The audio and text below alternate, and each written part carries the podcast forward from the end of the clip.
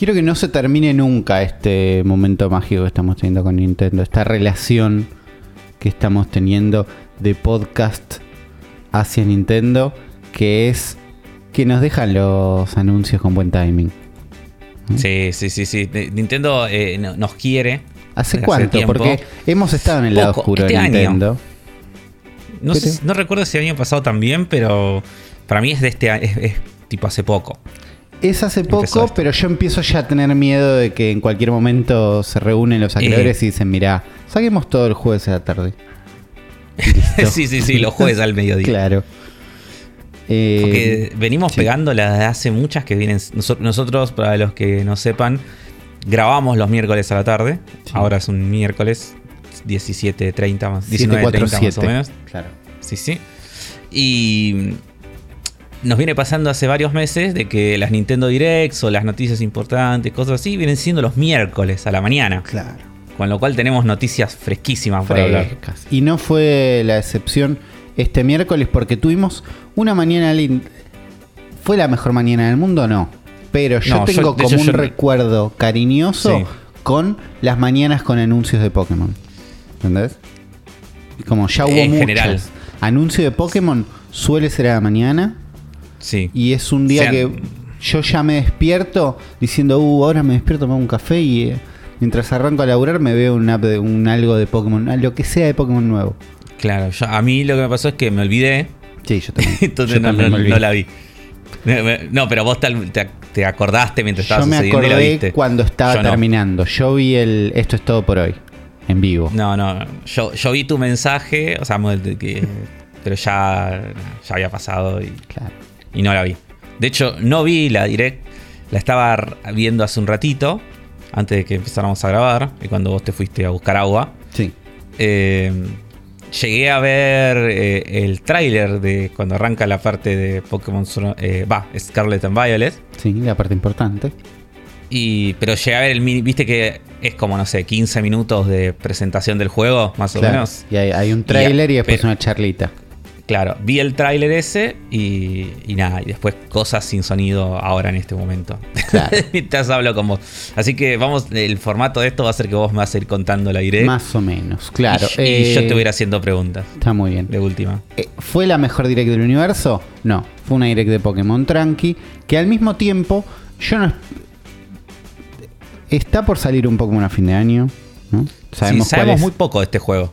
Sabemos muy poco, pero ya vimos Dos trailers más o menos. Sí, pero trailers que contaban muy poquito. Digo. No, en realidad uno solo, creo. Vimos un anuncio y un trailer. Lo vimos dos veces. Sí, sí, pero el primer anuncio no mostraba casi nada. Claro, pero a lo que voy es que ¿qué me puede presentar Pokémon en una Pokémon Direct a mí una mañana? A esta altura sé que van a hablar de Pokémon Scarlet, Sé que va a haber un poquito de eso, pero tampoco mucho más. No va a explotar el mundo porque no hay ningún anuncio gigante. ¿Entendés? Como yo ya, sé que va a pasar eso. Claro, sí, sí. No es que Detective Pikachu 3 o, que la 2. Bueno, podía haber un tráiler de la 2. ¿Existe la 2? Eh, no, a, ver, no se sabe. En un momento. En un momento era como que sí. La gente en la calle decía que sí. En un momento se decía que sí, porque además a la primera eh, le fue muy bien a nivel eh, recaudación. Sí. Y, yo recuerdo que apenas salió la primera, como salió eso que le. Que ya, mañana. Eh, claro. habían dicho, sí, la dos sale de una. Va a estar Pero al final. No. claro, pero al final. al final no salió y sí salió la 2 de Sonic. O sea, salió la 2 de Sonic. Ya hay dos Sonic y todavía no hay una Detective Pikachu 2 anunciada. Bueno, está bien. Es el mundo en el que vivimos. Es verdad que eso podía pasar en esta Pokémon Direct, pero no pasó. ¿Qué pasó? Un pequeño paseo por todo, arrancando por Pokémon World Championship 2022, con unas camperas facheras y un evento que se viene o que ya pasó. Esa parte la verdad que no la entendí. Em, creo que es lo que se viene con Pokémon Go, Pokémon Unite, Pokémon Cartas. ¿no? Hay gente que juega las cartas Pokémon, eso existe y sigue pasando. Eh, lo que no. Lo que creo que es nuevo en esta edición de Pokémon Championship es Pokémon Go. Donde tienen. No sé por qué. La, la modalidad es una persona frente a otra en una mesa. ¿no? Cada uno con su celular, haciendo una Sí. bat- batalla de Pokémon Go, que es algo que existe, ¿no? Uno se olvida, pero existe. Y yo tienen- creo que no, no llegué a vivir eso. Yo siento que lo probé, ¿entendés? Como uh, para ver, pero no... Sí, yo no, no me acuerdo si lo vi. O era aburrido o no lo llegué a probar. Y no, y se dividen, tienen como un biombo hecho de cartón adelante para que cada uno no pueda ver el celular del otro. Que es un poco gracioso. Y al mismo tiempo están tapeando el teléfono con todas las fuerzas, con lo cual no creo que sea la batalla más divertida. Después, bueno, Pokémon, todos los juegos, niños, gente divirtiéndose y toda esta idea de venía a ser amigos en la Pokémon World Championship, buenísimo, bárbaro, unos trofeos de Pikachu sosteniendo un pequeño trofeo que están buenos. Buenas hasta, hasta ahí todo bien. Volvieron los eventos presenciales de Pokémon Go. Hicieron uno en Alemania y uno en no sé dónde. Donde a mí me sorprende la cantidad de adultos que se ven en las fotos. Y no sé por qué te sorprende. no, a ver, lo entiendo perfecto. No porque todos tienen cara de Pokémon Go y todos los veo y digo, sí, estamos en un coso de Pokémon Go. Pero no hay niños, ningún, ¿entendés? Como un video de niños saltando. Por más que no sean la mayoría, si estás preparando un video, ponelo. Pero no es el público de Pokémon Go. No, es No, el el público de Pokémon Go. El público de Pokémon Go son personas grandes. Son, te digo, nosotros somos eh, la base, me parece. Son Claro. to- todos son de nosotros para arriba. Y nosotros es 30 sa- años. ¿Sabes quién juega mucho Pokémon Go? ¿Quién? Eh, o sea, no, no un, un- o sea, un target, no, no una persona Sí. específica. Eh, los jubilados. Bueno. Gente, gente grande, fuera joda, eh, fuente- Sí, sí, mucha sí. gente grande juega a Pokémon Go porque los ayuda a salir a caminar y a hacer ejercicio. Como lo recomiendan tipo médicos y cosas así de que, Claro. que se bajen Pokémon Go como para tener una excusa de salir y moverse. Nadie tiene menos de 25 en el trailer. Claro. En el- Nada, pero nada, toda gente contenta jugando a Pokémon Go al aire libre con otra gente, con sus celulares. Eh, Es un plan que digo, uh, qué bueno, si estás jugando a Pokémon Go y vas a una Pokémon Go Fest, debe estar un poco bueno. Después unos anuncios de lo que va a pasar en el juego. Parece que el profesor, eh, no me acuerdo el nombre, está perdido, ¿no? Hay como todo un lore evolucionando. Eh, y hay alguien que viene de otra dimensión. Y hay un traje que podés conseguir si peleas contra un legendario. Hay muchas cosas pasando en Pokémon Go que siento que ya lo perdimos, por lo menos yo. Pero Sí, no, ya, ya está. Fueron unas buenas tres semanas de mi vida y no, yo juego, yo juego bastante más. Pero, pero sí, ya está. La verdad que sí, ya está. Después sigue Pokémon Unite. Es así, fueron unas buenas tres semanas de mi vida. eh, con un evento donde todos son Pikachu. Un evento loco donde todos son tiene, Pikachu. tiene un bus, tiene una camperita. con distintos trajes eh, y también nada, Pokémon nuevos, es un juego que sigue evolucionando. Eh, Peleas y contra un, contra un Pikachu gigante. peleas contra un- Claro, son todos Pikachu, incluidos los Pokémon grandes del estadio. Claro. Me gusta que el Pikachu gigante es el Pikachu gorrito. Sí, es el bueno, el Pikachu Classic. Sí, Eh, sí. Después vemos, vimos una, ani- una animación medio linda, más o menos, pero donde vemos a Ash en 3D arriba de una montaña de hielo. Se le acerca a alguien y decís, che, pero ¿qué es esto? Pokémon Masters X. Que no le importa a nadie no sé por qué. Eh, yo este juego me lo había bajado. Yo también y, me lo había bajado. Y creo, y creo que nunca llegué a una pelea porque te, te tiraba 800. Era muy de celulares. No sé. Sí, sí, Yo sí. creo no- que llegué a una no pelea y nadie. aburrido. no- Sí. Si hay un No fan de. Pokémon Master Sex, eh, nada, lo quiero en los comentarios. Quiero, estoy seguro que alguien, que alguien me diga si esto está contento del tercer aniversario de Pokémon Masters X. El juego que lo único que puedo pensar es en el día que el hashtag era un Pokémon Master Sex, porque Sí. es muy difícil de Sí, separar. sí, sí. Master Sex. Y lo único. Eh, nada, creo que hay nuevos personajes. Después, el juego que tampoco me importa. Ye- Hay juegos que me importan en un momento, eh, pero todavía estamos en la parte de que no. Pokémon Café Mix. Eh, en Está una- bien este juego. ¿Lo jugaste? No, pero lo bueno, veo y entonces, está lindo. entonces no hables no hables sin saber. Yo lo jugué, no está lindo, bueno. eh. No está bueno. Tiene. eh, eh, eh, Quartel tiene una boina y una bufandita. Está, en, está bien. en los papeles está bueno y en los papeles el update está bueno. Porque ¿qué es el update? Viene Mewtwo a cocinar. y tenés a Mewtwo cocinando. Es divertido en concepto. Pero en la práctica es muy difícil explicar por qué, los, por qué el café no está hecho de Pokémon cuando estás revolviendo Pokémon para prepararlo. Eh, y preocupados por eso hay mucho texto dedicado a explicarlo. y Los sándwiches de Diglett están buenos. Eh, en la teoría, te digo, yo lo jugás, lo desinstalás. Pero bueno, está free to play, está en Switch, está en un celular, te lo bajas en un celular y estás. Yo por ahí lo jugué en Switch y ese era el problema. ¿no? La, expectativa es diferente. Y después llegamos al momento que importaba, que es Pokémon Scarlet, Pokémon Violet, los nuevos Pokémon que vamos a estar viendo en diciembre o noviembre. Noviembre. Y será un dato para tener Uli. El 18 o el 8. Eh, un, número con 8, no recuerdo si el 18 o el 8. Un número con 8 del mes de noviembre, donde vemos un tráiler que aclara, este tráiler nos refleja la experiencia de gameplay actual. Hay un texto en la pantalla que fue agregado. Y no sé si todo el disclaimer es solo por los textos que están claramente agregados. Yo siento que nadie podría decir, no, pero no hay un texto gigante pero un poco se rescata y después cuando arranca el gameplay decís, claro, esto era lo que me querían advertir, que es que el juego no se ve tan lindo. Oh, este juego se ve horrible. Se ve horrible. se ve horrible, pero bueno, para mí el, el coso ya se veía. El Legends Arceus también se veía así de horrible. Yo no, para mí... Para mí no se ve... Este, este, para mí, por lo menos, me parece que se ve más colorido que el Arceus. Se ve más Arceus se veía como apagado, feo. Se ve más colorido que Arceus. Yo viendo los trailers de Arceus, no siento que se vea tan mal como esto. Es Como en una experiencia totalmente subjetiva de ver trailers. Nada más. Yo siento que este tiene menos resolución todavía. Hay momentos de este trailer que se ve. Sí, tiene menos resolución. Tiene el hormigueo de baja resolución de Warframe en escenarios más feos. Porque los escenarios de Warframe son más lindos. Sí, o hay lugares que se ven eh, blureados, onda, parece que tuviera sucia la cámara. Es como...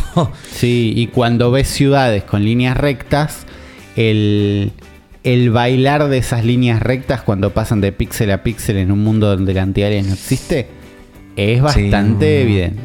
Y los escenarios todos vacíos, ¿viste? pero Todo eso está, pero eso, digo, es, sí es importante porque me parece que no es, lo primero que ves cuando ves este tráiler. El tráiler arranca con todo un paseo por un montón de escenarios, todos se ven mal. al mismo tiempo son muy variados, al mismo tiempo son muy variados. Y de golpe aparece uno de estos textos agregados en posterior, no están en el gameplay, sino que fueron agregados para este tráiler, que dice atención por favor. Y arranca el tráiler y a partir de ahí a mí no me importa lo mal que se ve. Claro, vos estás en esa, yo no, no, no puedo. Yo en un momento como que entro, me, me molesta un poco sí lo mal recortados que están algunos de los textos, pero después empezamos a ver que estamos en una escuela, que tenemos una tarea, que los Pokémon legendarios se transforman en moto que... Eh, los, sí, sí, los Pokémon Ahora vamos a hablar de eso. Los Pokémon legendarios se transforman en moto, eso, eso ya es bárbaro.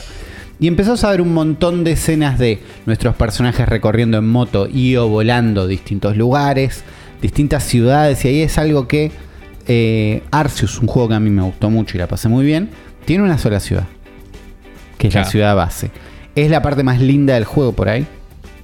Eh, volvés todo el tiempo y está bueno y es una ciudad que va evolucionando y es lindo, pero acá te prometen varias ciudades, varios lugares, varias culturas y decís, che, estoy.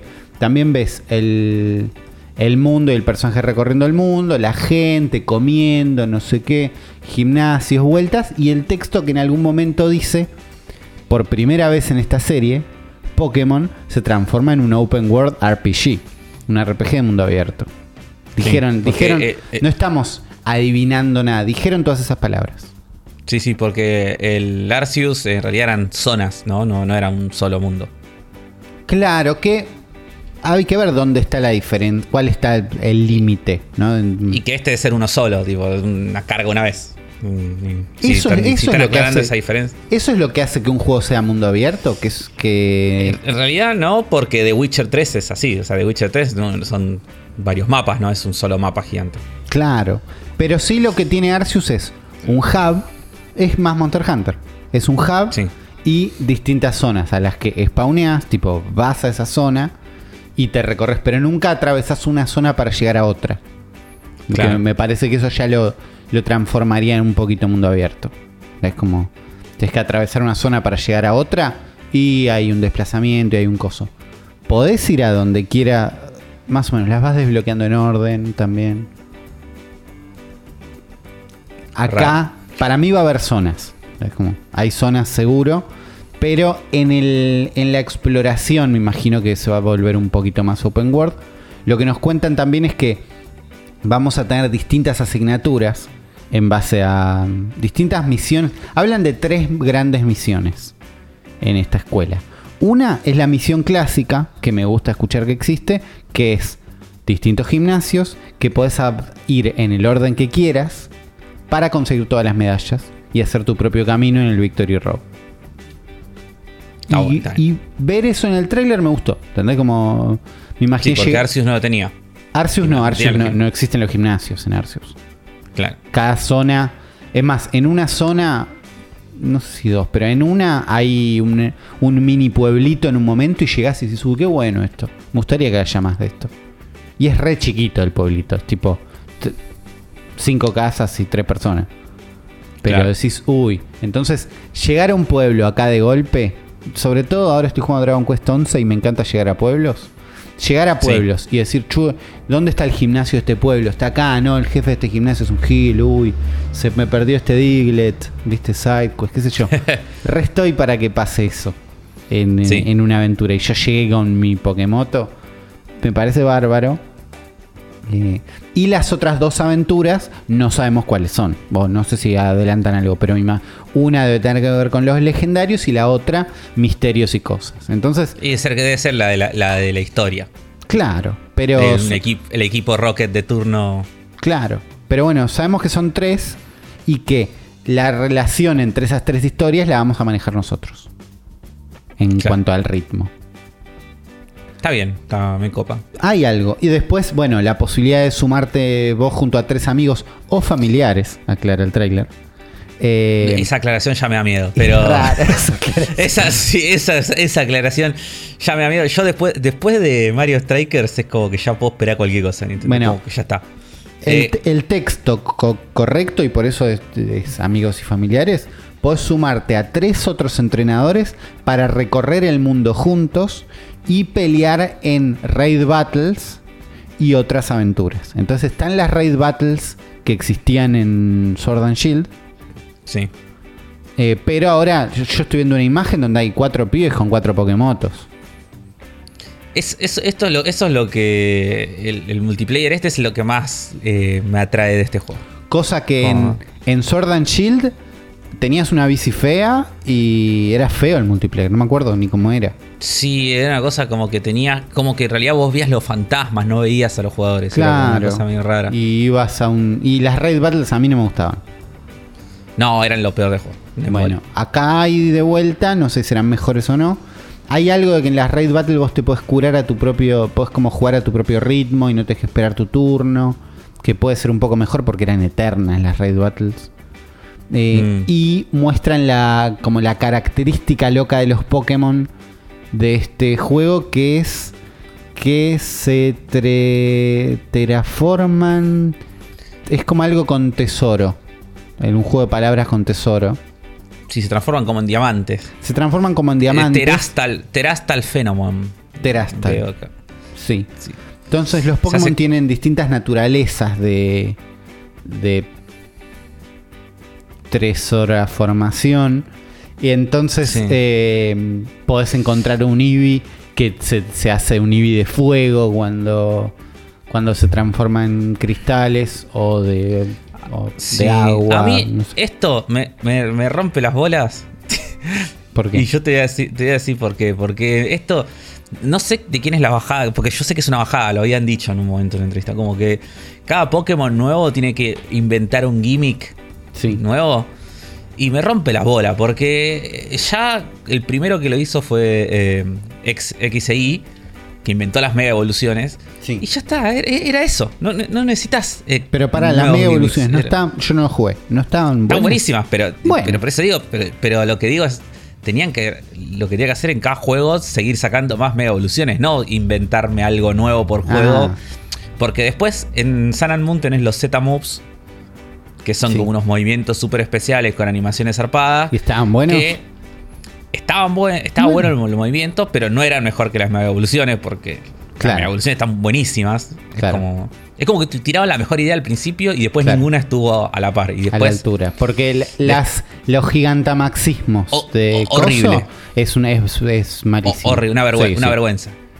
Eh, sobre todo porque en las batallas son siempre iguales. Es tipo, siempre es el último Pokémon del enemigo, se va a gigantamaxear. Si vos no, te gigantamaxeas en ese momento, eh, nada, todo el pedo. no, no, hay un.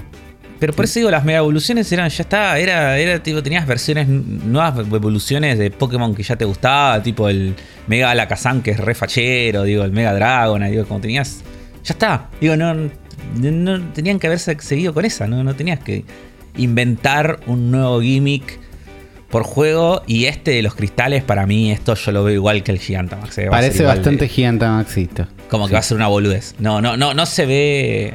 No, lo veo y digo, uh, che, esto no, se ve No, parece. Hasta ahora parece un Gigantamaxismo. Lo parece algo más rompebola que otra cosa. Eh, Terastalaes. Sí, sí. Eh, hay que verlo en la práctica. Por ahí tiene porque lo que tiene el Gigantamaximo también era que duraba dos turnos. Era, era, era medio feo visualmente. Esto es más lindo visualmente. Eh, sí, hasta ahí le pone un sombrerito. no, bueno, pero el Gigantamaximo era gigante y rojo. No, sí, las peleas hacían re lentas, era como que transformabas. Eh, eh, había momentos que decías, no, no me quiero transformar en gigante. No. y, y después había una vuelta loca que es que, ah, no, tus Pokémon de siempre cuando se gigantamaxean son iguales pero rojos, pero algunos especiales son súper facheros. Sí, pero yo tenía un Charizard que cuando lo hacía gigante era un Charizard gigante. Y el otro tenía un Charizard que tiene una armadura de humo que estaba buena. No sé cómo o el Meowth, que cuando, cuando se hacía gigante se hacía el, el Meowth del meme. Bueno, había algunos que tenían, pero yo me sentí estafado cuando no todos. Y, tenías que atraparle en un raid battle y era como un poco una paja. Eh, vimos un poquito de las peleas, que parece son normales. Sí, eh, lo que no se ve en este tráiler, que yo te iba a preguntar, porque nada, yo lo estoy, lo estoy viendo ahora, o sea, de fondo. Eh, Parece que no revoleas pokebolas. Me parece que no revoleas pokebolas porque si revolearas pokebolas lo hubieran mostrado. Sí. ¿Y qué es, cómo te sentís vos con no revolear pokebolas cuando, siendo lo mejor del juego anterior? Es lo mejor del juego anterior, sin ninguna duda. Eh, lo compenso con que la exploración por el mundo en la Pokémoto y, y recorrer distintas ciudades, como que toda esa parte me distrae lo suficiente para que no esté extrañando revolear pokebolas. Eh, me gustaría que lo compensen. Si no puedes revolear pokebolas, déjame sacar a mis Pokémon cuando yo quiera. ¿Entendés? Como algo. Y para mí eso no se va a hacer porque lo hubieran. por el mismo motivo que dijiste vos, ¿eh? si se pudiera hacer, lo hubieran mostrado. Y no hay ninguna escena del pibito con el Pokémon al lado. Siempre está solo. Sí, eso es verdad. Porque eso te permitía esto, con los otros amigos. Ver Pokémon en el mundo. Eh, claro. Eso es todo lo que sabemos. No creo que este Pokémon sea más complejo que lo que ya vimos. Es como no. No creo que haya una vuelta loca que no estamos viendo todavía. Las animaciones de atrapar Pokémon son bastante clásic. Con lo cual dudo que pase eh, que atrapes Pokémon de alguna otra forma. Pero veo las ciudades, veo jugar con amigos, veo el open world, veo el Terastalite, no está bueno. Pero yo, yo me fijé cuánto costaba para comprarlo hoy. y no porque lo quiero jugar ya. Puedo esperar tranquilo hasta noviembre, pero dije, ¿cuánto va a costar en noviembre? Eh, en, Argentina es una buena pregunta. Bueno. En Argentina es una buena pregunta, sí. A lo que voy es que no, digo, uy, le quiero sacar el precio o, uy, lo quiero comprar ahora, eh, uy, lo quiero jugar ya. Sino que dije, este juego lo voy a jugar y me lo voy a comprar yo 100%. Es como llegué a esa conclusión. Eh, sí, yo no sé, no, no, no sé. ¿Cómo estás con eso vos? ¿Vas a esperar a que exista? Sí, no, no. O sea, Esperen Ya a que no exista jugué- igual, no precompren juegos, no pasa nada de eso. Pero Yo Sword and, Sword and Shield lo, lo jugué en la cuenta de Zona Fantasma. sí, No lo terminé. Claro. eh, como me, me- me cansó. sí, Eh, Arceus no lo jugué y estoy bien con no haberlo jugado. está bien. Es como no, no, no me. Viste que a veces que no jugás algo así su. Sí, que de jugar a esto, tipo, lo, lo tengo que, lo tengo que jugar, ¿viste? No, Claro. Yo no jugar Arceus y como que. Igual para que no mí, me- no- la otra vez lo no hablamos, te tengo que prestar Arceus algún día y lo jugás. Sin no, apuro, a ver pero... si. Sí, sí, sí, si me lo prestan, lo, lo- lo- lo voy a jugar. No es que digo, no lo toco ni en pedo. Pero digo, no, no, No, no, pero no, no sentís una, estoy- una culpa de no haberlo una jugado. falta, claro. Bien, no, no, no hay un vacío en mi alma de no haber jugado Arceus. Bien, bien. Eh, y con este estoy igual, digo, no sé, yo siento que ya. No sé, ya no es para mí esto. Claro. Es como. Son demasiadas las cosas que tendrían que cambiar para que sea para mí y no van a suceder. Entonces No, como- no, no va a suceder. Esto no va a cambiar más que Arceus. No va a cambiar más que Arceus. Eh, nada, la sensación es paso intermedio entre Arceus y. Y Sword Sí, and sí Shield, me- pero la sí estructura open paja. world me parece que puede estar bien. Sí me sigue dando paja que salga este año, es como tan cercano al otro. Digo, ¿por qué no lo, no lo patearon el año que viene, fin de año que viene y, y le ponían más más tiempo, más plata, no sé. No, no, no entiendo esas cosas. Sí, de, la verdad que no sé, porque no sé cuánta plata, cuánto tiempo hace que esto se vea mejor. No, ninguna, pues ya es el motor que tienen que es una verga, claramente. Bueno. Pero. Y no, no lo van a cambiar, pues ya tienen todos los modelos de Pokémon hechos ahí. ya está. Claro. Eh, la verdad es que se ve feo. La verdad es que se ve, Se ve muy- feo. Al mismo se tiempo se ve colorido y variado. Que es algo que me sirve. Y cuando ves ciudades, se ven distintas ciudades coloridas y variadas. Entonces, sí, y, lo- y los entrenadores eh, se, ven, se ven bien.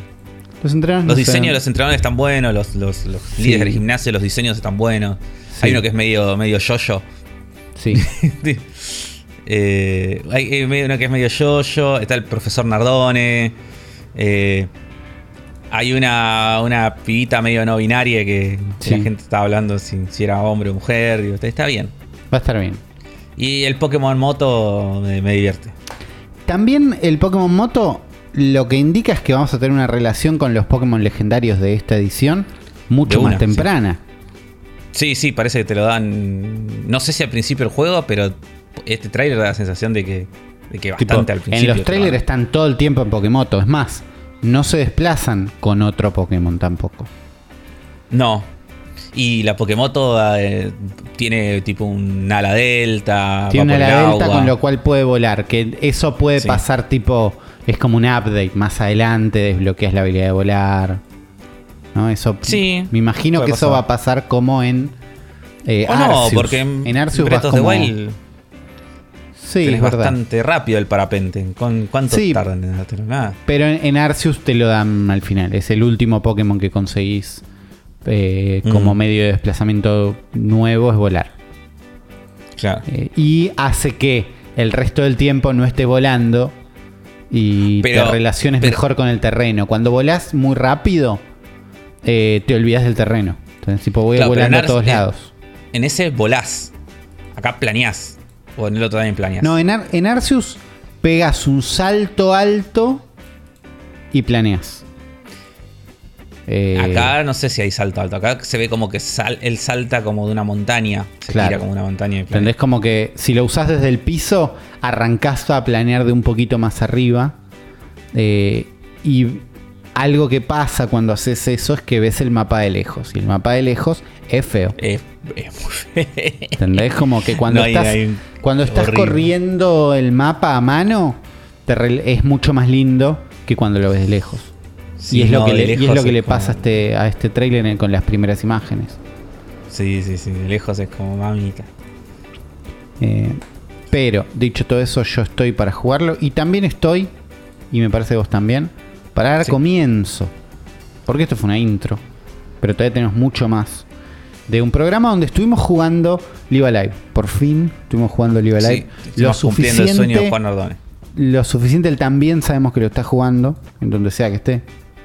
Eh, y en el tiempo que pueda, pero él también está jugando Live Live. Estuvimos jugando lo suficiente como para sentirnos cómodos para traerles una review, así como estar charlando un montón de eso.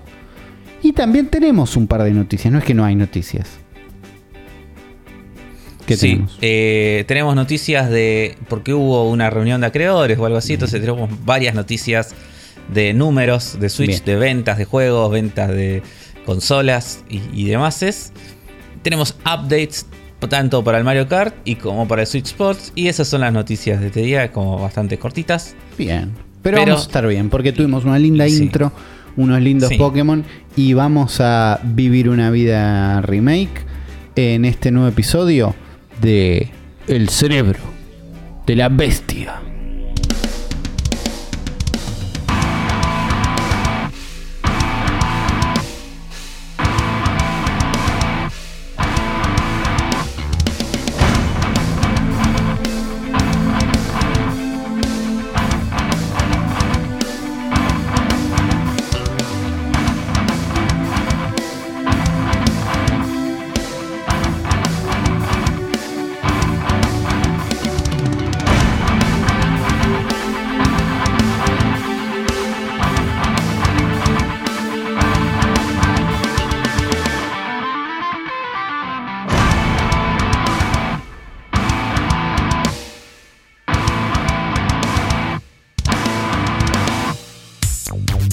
Bienvenidos a este episodio 253 del Cerebro de la Bestia. Hoy tenemos un programa Nintendero otra vez. Y así como tenemos un programa Nintendero, tenemos un montón de amigafros. Así es, tenemos muchos amigafros. Tenemos gente que no solo nos ha dejado comentarios en nuestro episodio de YouTube, sino que han venido a donar cafecitos. Unos genios. Muchísimas gracias. Les recordamos a todos que entren a cafecito.app con 2 P's barra zona fantasma TV para donarnos unos cafezulis y dejarnos bien encafeinados y que podamos acceder a juegos para seguir eh, revisando el programa, pero también para un montón de cosas más para todos Zona Fantasma, no solamente para el Cerebro de la Bestia. Porque hay muchos cafecitos acá que son de Gosti. sé que Gosti estuvo. A ver. Sí, sí, sé que Gosti estuvo pidiendo, pero bueno, ya vamos a llegar. Eh, a esos, pero voy a leer en orden como van apareciendo. Como Martín ese que nos compra un cafecito y dice: Vengo a dejar una pregunta que para Uli que me intriga. Ok. ¿Cuántos puntos tiene en tu libreta Breath of the Wild? No está en mi libreta Breath of the Wild, porque mi libreta empezó en 2019. Eh, ¿Y si tuviera cuántos tendría? 10. Bien, Uli, bien. Era la respuesta que. Puede que sea un 9.8, pero vamos a ponerle 10 porque no es real el número. ¿Entendés? Como, claro. estamos inventando porque esa lista no existe. Y el Gabo nos compró tres cafecitos. Dice: Hola, gente. No vine comentando los últimos capítulos del podcast de Colgado porque la VPN el laburo me restringe la sección de comentarios. Eh. Pero siempre ahí firme junto al cerebro. Abrazo grande. Qué gotiva esa VPN. Nahueli dice, hola gente, ¿me explican de los diferentes eShops? Si puedo aprovechar descuentos de USA, por ejemplo, ¿hay diferencia? ¿Impuesto? ¿Cambian de server online? Pros y contra, porfa, menos lo de las monedas, eso me chupa un Lo de las eh, monedas te devuelve valor. ¿Cómo te chupa No. Eh, está bueno lo de las monedas. Lo de las monedas está bueno. dale bola. Sí, sí, no, está bueno lo de las monedas. Eh. O sea, dale, dale posta, sí, dale bola. O, sea, lo, lo de las monedas es que cada juego que vos compras en un eShop te devuelven el 5%, si no me equivoco.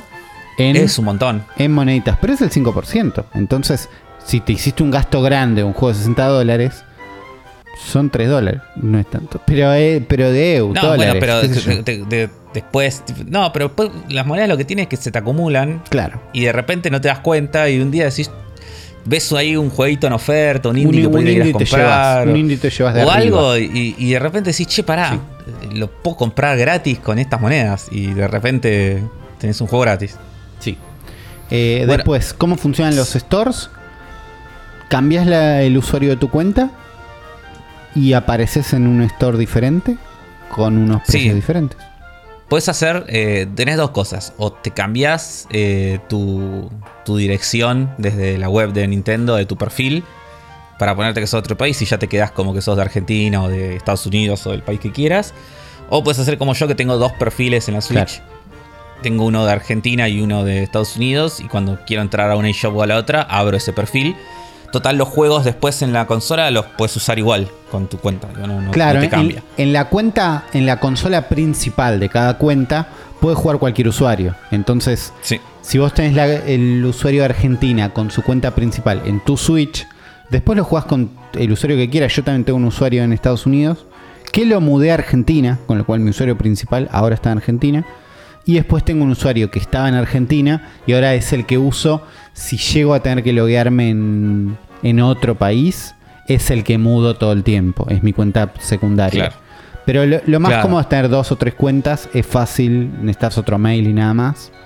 Se pueden Sí, compartir los juegos.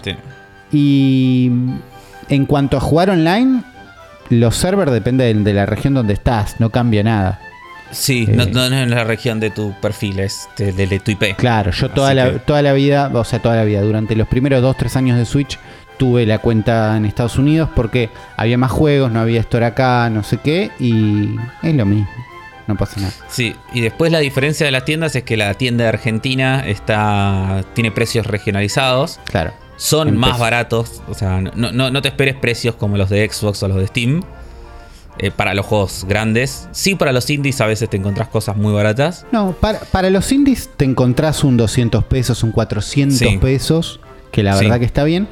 Y para los juegos grandes, el, ju- el precio está regionalizado, con lo cual, con la inflation que tenemos en este momento, creo que, Quedaron ahora, creo que ahora están baratos. ¿Entendés? Sí. Porque sí, ahora sí, sí. están los, 6 mil pesos. los juegos de 60 dólares están 6 mil pesos más impuestos, pero creo que más impuestos te queda en 10 mil. Es un montón de plata, pero no es 60 dólares. Al Blue. Sí, son como 40 dólares más o menos. Claro, entonces eh, sigue conveniendo un poquito. Cada tanto Nintendo le pega el update igual. Sí, sí, sí. Yo me- ¿Cómo que hubo inflación en este país? Claro, cada tanto hay un update y de golpe los juegos pasan a 60, a lo que sea 60 dólares hoy. Pero también cada tanto quedan desfasados, entonces es para, es para tener en cuenta. Es la ventaja de vivir en un país con mucha inflación. Mira, Eh, y el impuesto es en todos lados. El impuesto es no- en todos lados porque vos pagas con tarjeta, claro. Es con compra digital, tipo, ya está. Es- Pará, no- por otro lado, en la cuenta de Estados Unidos, por ejemplo, usás la tarjeta de acá normal, no te dejas hacer ninguna. Sí, hasta, hasta funciona la tarjeta de débito. Claro. Que que esa es la ventaja que siempre tuvo Nintendo desde la 3DS, ya con respecto a PlayStation, que era que no te tomaba la tarjeta de crédito, entonces no puedes comprar en la tienda, tenés Yo- que comprar tarjetas de, para cargarte saldo, tipo, Dios, Claro. qué bronca. No, por eso. la, eh, usás Ah. tu tarjeta normal, eso está bueno. Sí, y la última diferencia es que la cuenta de Estados Unidos tiene más juegos que la Argentina. La Argentina, generalmente los nuevos que salen, salen los mismos para las dos tiendas. O la gran mayoría están en las dos. Pero es como que hacia atrás en el tiempo eh, se van agregando no como de a sí. poco en la Claro. Argentina. Claro, hay muchos Sí. juegos que no están de los, Claro. de los primeros años de la consola. Sí. Entonces es como, nada, para ahí juegos que no encontrás en la Argentina vas a tener que buscarlos Claro, en Yankee. es por si no lo encontrás, porque si yo ahora te tengo que decir uno que no está, no me acuerdo. Sí, no, no sé. Como no, no, No. son, no están a mano. Sí, generalmente ya a esta altura los indies más importantes ya Eso los agregaron. Esos están seguros, sí, sí. Sí. Había uno que yo no encontré. Panzer Sí, no, sé cuánto, uno de un robot. ¿Panzer. Dragon? No. No, pero por eso Pan- yo lo compré. Panzer Paladin. No está. ah, el Panzer Paladin. Bueno. No, Después, alguien que no dejó el nombre nos compró tres cafecitos, le agradecemos. gracias. Y acá están los que son para ver. como César, que dijo que para que salgan esa fiurita de las bananas, Bien. compró un cafecito. Blackjack compró tres. Y Palermo compró tres y dice cafecitos para Agosti. Bien. Cafecitos para agosto y se los Eh, vamos a estar mandando. Etceterólogo dice: Hola chicos, vengo a dejar mi aporte para el podcast. No sé mucho de videojuegos, pero me relaja escucharlos. Y es verdad, ah, este ya lo había. Lo había lo, lo leímos, se relaja con nosotros Sí. y le agradecemos porque no hace falta Sí. saber nada para escuchar este podcast. Así es. Y después tenemos comentarios en nuestro canal de YouTube, como siempre. Eh, Juan Dylan nos deja una historia de que la primera canción que conoció, su canción favorita del Pump viene con historia, que fue la primera que escuchó, que es se llama Demon Heart, de Luca Turilli, guitarrista de Rhapsody. Y todo esto me, me lleva así que jugó un- uno de esos Pump Falopa. No sé, la verdad que no sé. La otra vez Pero- jugamos un pan falopa. Jugamos un Pump Falopa. Pero bueno, le dice que eso lo metió y lo hizo fan. de- gracias a eso se volvió fan del Power Metal, así que bueno, Bueno, bien por él. bien. Le sirvió. Federico Córdoba dice, buen capítulo verde, como siempre, el fin de semana empecé a hacer el camino del rol en sesión cero. Abrazo afro. Mira, Y esta mañana me desayuné el Pokémon Presents. Quiero que me cuenten qué les pareció. Por un lado, eso ya lo hicimos, sí, tuyo. ya te contamos todo. Y por otro lado, me sirve este comentario para hacer chivo. Tuyo. si alguien no conoce, no sabía, no estaba al tanto, porque este pibe me había hablado por Instagram. Mira. eh, y yo lo mandé a escuchar Sesión Cero, así Claro. que no, no. O sea, oyente del cerebro que no, no conocía de otro podcast. Sesión Bueno. Cero es un un podcast que tengo con una amiga llamada Ana, en el cual hablamos sobre juegos de rol. eh, no RPGs de videojuegos, sino juegos de rol de lápiz y Pen papel. and paper, claro. Sí, TTRPG, como se le suele decir en realidad. Tabletop RPGs. Y nada, acá hacemos episodios de reviews, de debates, de cosas. Y si.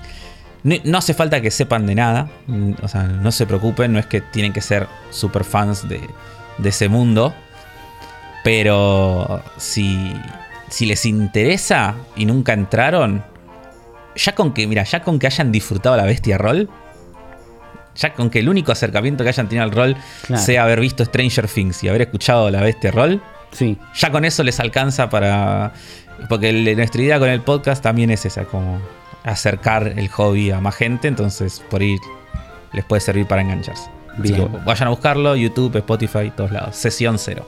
Sesión cero, lo buscan en todos lados, buena venta. Sí. Es- eh, me gusta esto. Si te gustó la bestia roll, que no lo hicimos Sí. más, y viste Sí, ya estás. Ya con eso podés entrar y asomarte Sí, a un mundo fantástico. Me gusta. Sí, te vamos a recomendar un montón de cosas que te van a hacer dar ganas de, de meterte en el mundo. Bien. Después, Mateo Badía dice, hablando de Watch Dogs, busquen cómo jugar a los John Wick, que es increíble. Eh, me gusta ese, después lo voy a buscar. ¿Cómo Digamos. Jugar a los John Wick? Debe ser algún tipo Juni, Junji. Algún chabón que juega tipo así. Alguien que juega muy, muy bien. Puede ser. Sí. Debe ser algo así. Me gustan los videos de gente que juega muy bien. Sí, a mí también. Como fan de Assassin's Creed Origins, para mí el último es el último que estuvo bueno. Valhalla tiene sus cosas, pero mucho relleno y Odyssey nunca me pasó. Y dice que el Watch Dogs Legion es terrible, de los peores open world que juega. Así que bueno, me la bajo. Bastante bajo. Eh, Martín Sandoval nos dice que un- que gran juego de Dragon Quest 11 y se me acuerdo un detalle repago porque me parecía muy bueno, te tiraba un mini resumen del último que había pasado cuando lo abrías tipo en el capítulo anterior. Eh, maravilloso. Maravilloso. está muy bueno ese eso. resumen, sí. Sí. Dice, y en un pequeño comentario respecto al Solasta, si bien es cierto que es un juego que no se ve del todo bien y no tiene justamente la mejor historia, pero es el juego que actualmente mejor implementa las reglas de la quinta edición de Dungeons and Dragons. Si les gusta D&D, no tienen con quién jugar, me parece una buena alternativa, al menos hasta la llegada de Baldur's Gate 3. Tu gente afro. Así que... Sí, en realidad no es mi gente porque a mí no me gusta D&D, pero... Ok. pero, pero- Estoy yo pero me gustan los, me gustan los videojuegos de porque D&D es- funciona más eh, bien en videojuegos, mal como juego. Ok. Esa me gusta. la bajada. Me gusta. Gabo dice, lo banco a muerte Uli. Si alguien no se puede comprar una serie S, pero llega una One que se mande de cabeza. Van a poder jugar todo Game Pass en modo cloud. Hoy es la opción más económica y conveniente para mí. Abrazo. Yo te digo que la estoy... O sea, no lo voy a hacer porque no tengo plata. Claro. Pero, pero si me sobrara plata, te la estoy pensando porque estamos usando mucho... eh, como es... eh, la Xbox. Estamos compartiendo grande. mucho la Xbox con, con mi novia. Sí. Y ella está muy enganchada. Ahora está, eh, cayó en la droga del Power Wash Simulator. Lo, ¿Sabés que vi mucho Afro, Afro Online Power War Simulator? Es porque Dije, lo está jugando "¿Ha- ella ¿Habrá una historia día?" oculta acá atrás? Lo pensé. Lo está jugando ella todo el día. El otro día se quedó jugando el fin de semana, no sé, no me acuerdo qué día fue. Y yo le digo, bueno, yo me acosté y me dice, tranqui, me quedo jugando. Yo me voy, me duermo. Al día siguiente le digo, ¿tú crees que te quedaste? Me dice, no, no querés saberme. No, no. Y está bien en esta ayuda, porque Gosti me dijo, "Sacam- sacámelo Paco, basta. Eh, me- ella me lo dijo varias veces. Me, dijo- me dice, no, vas a tener que desinstalar este juego. Ok. Y luego dice, no, no lo desinstalas. Eh, ¿Y vos no jugás en la compu nube? Eh, no, bueno, pero yo, quiero. Porque la cosa es así: estoy por instalar una tele en, mi pie, en la pieza. Claro. Y lo que vamos a terminar haciendo acá con una sola Xbox es mover la Xbox de un lado a otro. Claro. Y yo lo pensé y dije, che, una One para la pieza estaría bueno. Es bueno. Porque, porque además ella generalmente juega, juega más cosas indie, ¿viste? Como no juega tantos juegos. Claro. más. con- sí, Sí, con- en la casa anterior teníamos una One en la pieza y era un gol. Ahora la One no está en la pieza porque no hay donde. No hay mesita. Donde Claro. ponerla. Pero si no es ideal. Sí, sí, la- así que nada, no lo voy a hacer porque no tengo la plata, pero si lo tuviera lo, lo pensaría. Lo estás pensando, está muy bien. Sí, sí, me gustaría. Y, y esto sirve también porque Rusazo eh, nos dice que nos tira un redato que dice que les quería contar que estuve probando el Game Pass Cloud en un Android TV de Xiaomi. Ok. Y el resultado fue óptimo. Siendo compatible con DualShock 4 y Wi-Fi de 5 eh, GHz. Es Bien. una muy buena opción para Game Pass Cloud Machine. Incluso lo probé en un Android TV de Amazon bajando la app de una tienda alternativa, aunque de entrada te tira un cartel que dice que no anda sin los servicios de Google, finalmente anda a la perfección. Así que buena data. O sea, una tele que tenga Android TV y salís andando. Yo hoy estuve buscando tablets baratas con controles y no le encontré, no existen, me Te parece. estás entrando en una, Uli, ¿eh? Porque dije, ¿cómo hago para ponerle Android a la Switch? Pensé. Y después vi que era medio un espanto y medio largo. Y fue como, no, Sí, no. no estoy para esto. La uso mucho la Switch como consola, no quiero hacerle nada. Eh, pero yo creo que igualmente al final podemos. Ya lo, lo quedó claro en el episodio que estamos leyendo los comentarios, ¿no? Pero quedó claro con el episodio anterior que el cloud ya es una realidad y. y- Es una un- realidad. Para mí anda acá es mejor, no sé. Y es un. Yo también siento que anda cada vez mejor. ¿eh? Anda cada vez mejor, ¿eh? Sí, lo están sí. puliendo, sí, sí. Yo vi gente diciendo que ahora anda bien con Wi-Fi 2.4. Mm. Yo no me di cuenta si cambió algo, pero yo siento que anda mejor. Tipo, jugué Halo. Yo también siento que. Jugué eh, Halo co- bastante. Siento, siento que anda mejor que. el- sin, pero no tengo dudas de que anda mejor que los primeros días, eso no tengo bueno, dudas. sí. Sí, sí. Y, pero para mí también anda mejor hoy que hace un mes también. Sí. Me da esa sensación. Algo pasó. Sí. Eh, Neptar pasa a saludar. Javib dice para Afro, lo mejor del Pump It Up, Run to You, Starian y Winter. Tres temazos. Ok. Y para Uli, dice, lo mejor del Dance Dance Revolution. Gracias. A ver si vos coincidís acá, Uli. ¿eh? Dice Bumblebee, Bam Dariram, Pink Dinosaur, Pink Dinosaur y me saco el sombrero y mato los cordones, Kick the Can. No sé si conoces estos temas, Uli, del Dance Revolution. Lamentablemente no. Bumblebee me suena, pero no. Qué lástima. La verdad que no. Alan Espinosa dice, yo vengo a comentar de onda porque después me olvido de chequear si aparecen los amigafros. Dice, igual, saludo grande. Bien. Un Bien. elefante mongol dice, hola gente, primero que nada vengo a decirles que es increíble con las ganas que te vende afro todo. Lo pones de ministro y te saca el país adelante. Vamos. Ojo. Por, ojo. sí. Por otra parte, me parece bien lo del Assassin's Creed, porque aparte de ser muy bueno, es el primero de la última trilogía. Eh, Matt Max nos deja un comentario largo que dice que sobre el cloud gaming dice que en la PC se puede descargar Moonlight si tenés placa Nvidia o Parsec, que vos sos amigo de Parsec, Uli, Amigo de Perfect, sí. o todos Steam. Link, que son aplicaciones para Android, iOS y Windows para retransmitir la pantalla de la PC de esos dispositivos y jugar tu biblioteca de Steam, Epic o lo que quieras. Sí. No sé si vos probaste Parsec para jugar. Yo probé Parsec desde la compu para acceder desde la Xbox a la versión web de Parsec Un kilo.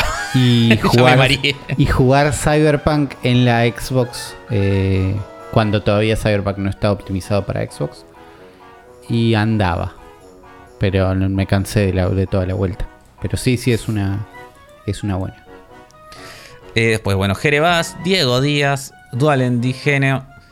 Eh, que te dice que zafaste de no, no saber que existía Jurassic Park Dominion. bien Y Nahuel Rete dice: Acá el fan calvo de Dragon Quest coincido con todo lo que dijo Afro. Creo que la dificultad depende de cuánto rompes el juego con el grindeo. Aún así, el último jefe, teniendo tu party en level max, te cuesta ganarle. Tenés que Ok. equiparte y tener suerte. bien La música de Gran Koichi Sugiyama. eh, la música es de Gran Koichi Sugiyama. Dice: Hay un podcast llamado Pixel Sonoro que cuenta la historia de él y todo lo que compuso. Larga vida al héroe que no habla. bien Dice. Eh, me, me gusta me gusta la recomendación del podcast ese. Después lo voy, a, lo voy a chusmear. lo vamos a buscar Eh, pues después, bueno, Doc Fausto dice que terminó el Fire Emblem Free Houses. Y que googleando con los Black Hills y googleando para saber el final de las demás casas, me enteré que hice el cuarto camino donde todo se va a la goma. hay no un me cuarto gustó. camino donde todo se va a la goma Sí, porque vos tenés las tres. En realidad vos tenés los tres caminos. sí Y hay uno, un cuarto. O sea, tenés los tres caminos que es uno cada casa, ¿no? sí Y después hay un cuarto que en realidad eh, es como común a todas. Que depende de una elección que tenés en un momento. Porque no importa qué casa elegiste, si en un momento tomás cierta Ah, decisión. igual, es, es un volantazo igual yo te digo, Fausto, que era- te elegiste mal ahí. que era obvio. que Claro. e- Era, un, era, era como que no era como, no sé, como que si fueras en Star Wars, no sé, te dicen, Sí, que en "¿Querés un matar a te todos dicen, estos- ¿querés ¿querés matar a estos el final niños? malo? Claro. Claro, ¿querés volverte malo y matar a todos estos niños? Y le pusiste que sí. Claro. O sea, no es tan así, pero eh, era obvio que no. Era el final malo. Está muy bien. Sí. Bueno, y a mí le manda saludos, dice Sesión Cero y el futuro podcast. Así que escucha a toda la familia. Mira, la familia de Nuestra fami- Hermoso. familia podcast. Y por último, un saludo a Román12 que dice que va a escuchar el podcast mañana y espero que lo haya escuchado. Espero que lo haya escuchado y espero que todos hayan disfrutado el podcast porque les agradecemos muchísimo que se acerquen tanto a cafecito.app barra Fantasma TV o a los comentarios de la versión audiovisual del último episodio en YouTube, ¿no? O hay gente que también dice, che, yo estoy para patreon.com barra Fantasma TV o estoy para los links de Mercado Pago que tenemos en la descripción. Y de todas esas personas que nos bancan y que están ahí siempre, tenemos un Excel fantástico de donde de forma aleatoria voy a elegir rápidamente para agradecer a Romy Emoji de Corazón. No es Bien. Hay varias Romis, pero esta es Romy eh, con un emoji de corazón. Ella sabrá quién es la, la que firmó así, pero muchas gracias Romy por estar del otro lado, bancándonos y escuchando este podcast. Eh, como gracias también a todos los que van un pasito más allá y le dicen a un amigo, che, escúchate esto, ¿no? Una bandera, una remera, lo que sea, los queremos a todos. Así que gracias Romy, sos una amiguli en este episodio, así que este episodio es para vos. Gracias a todos. Y, ¿estás afro? Estoy. Para asomarte a lo que sería una review de Live Alive, el juego que tendría que estar Juan acá, el juego que Juan nos convenció, nos, eh, nos enamoró de alguna forma. Nos obligó también nos obligó, pero él nos obligó, él nos trajo una cartuchera. ¿Qué pasó? En un episodio que vamos a estar googleando, pues no, recuerdo exactamente cuál era. Ah, Juan nos trajo. que yo lo voy a googlear. Juan nos trajo una cartuchera, ¿no? Lo que se conoce como cartuchera en Ardón. Esta sección es donde él abre su cartuchera real, real o ficticia, imaginaria o no y saca un cartucho que lo marcó, que tiene una historia linda, interesante, importante y nos cuenta un juego que tal vez probablemente, y en ese caso sí, no conocíamos para nada. Hablo del Live Live, buenísimo, uh, qué bueno este juego, con muchas historias, qué bueno. Yo dije estoy para emularlo, pero no sé cuándo, la verdad no voy a jugar nunca un, es un JRPG número 185. Fue el 8 de febrero de 2021, hace un montón. Fue hace un montón, lo recordaba más, más pronto. Yo también. Pero es porque esta, esta inesperada remake nos lo trajo a la cara. ¿no? Un juego que hasta ese momento yo no sabía que existía, pero después de ese día tenía muchas ganas de jugar. Llega en una remake en formato eh, HD 2D, ¿lo llaman? En formato Octopath Traveler, básicamente que es este mundo donde dentro de una Unreal Engine 4 armamos como una maquetita con los sprites de Super Nintendo, con los escenarios un poquito en 3D, con unos lindos efectos de luces y para mí formato ideal para este tipo de RPGs, la verdad. Claro. El, ¿por, ¿Por qué? ¿Por qué? No, porque puede, puede permitir respetar. Me, quedé en silencio porque estaba, estaba esperando. Estaba esperando el remate. Claro, no, no, el, remate es en sí mismo. No, es un formato ideal para este tipo de remakes. Es un formato ideal para este tipo de. Eh, de, JPG, de JPGs. De JRPGs que incluyen esto, este arte pixelado en un mundito un poquito más lindo, un poquito más iluminado, no sé qué. Y estuvimos jugando Live Live. Sí. Eh, yo creo que jugué unas 10 horas y unas 4 o 5 historias. ¿Jugaste más que yo? Yo jugué 5, casi 6 horas, 5 horas algo. Y jugaste unas cuantas historias. Eh, menos que vos, 3. Ok, 3 historias. Pero justo elegí dos de las largas. Me parece claro, No, y, y nos coordinamos para no jugar exactamente las mismas. El formato que tiene este juego es tenemos siete protagonistas, ¿no? Uno menos que en Octopath Traveler. Y cada uno tiene una historia totalmente distinta. En un espacio temporal, sobre todo, totalmente distinto. Y vos te vas asomando a cada una y vas jugando los capítulos. Y algo que me parece que está muy bien es que ninguna es tan larga tampoco. No, son todas eh, cortas. O sea, si bien todas tienen una duración diferente, hay, hay unas que son muy cortas, como la del Wild West, que es cortísima. Durará 40 em, minutos. Una hora, yo creo que Una hora, pero para que se ubiquen, van de una hora a tres, cuatro si estás lento. Tres. Sí, sí, sí, sí, sí. Más de, más de. Más de cuatro horas no van a ser. No, ni en pedo. Es más, yo diría más de tres, pero. Sí, sí.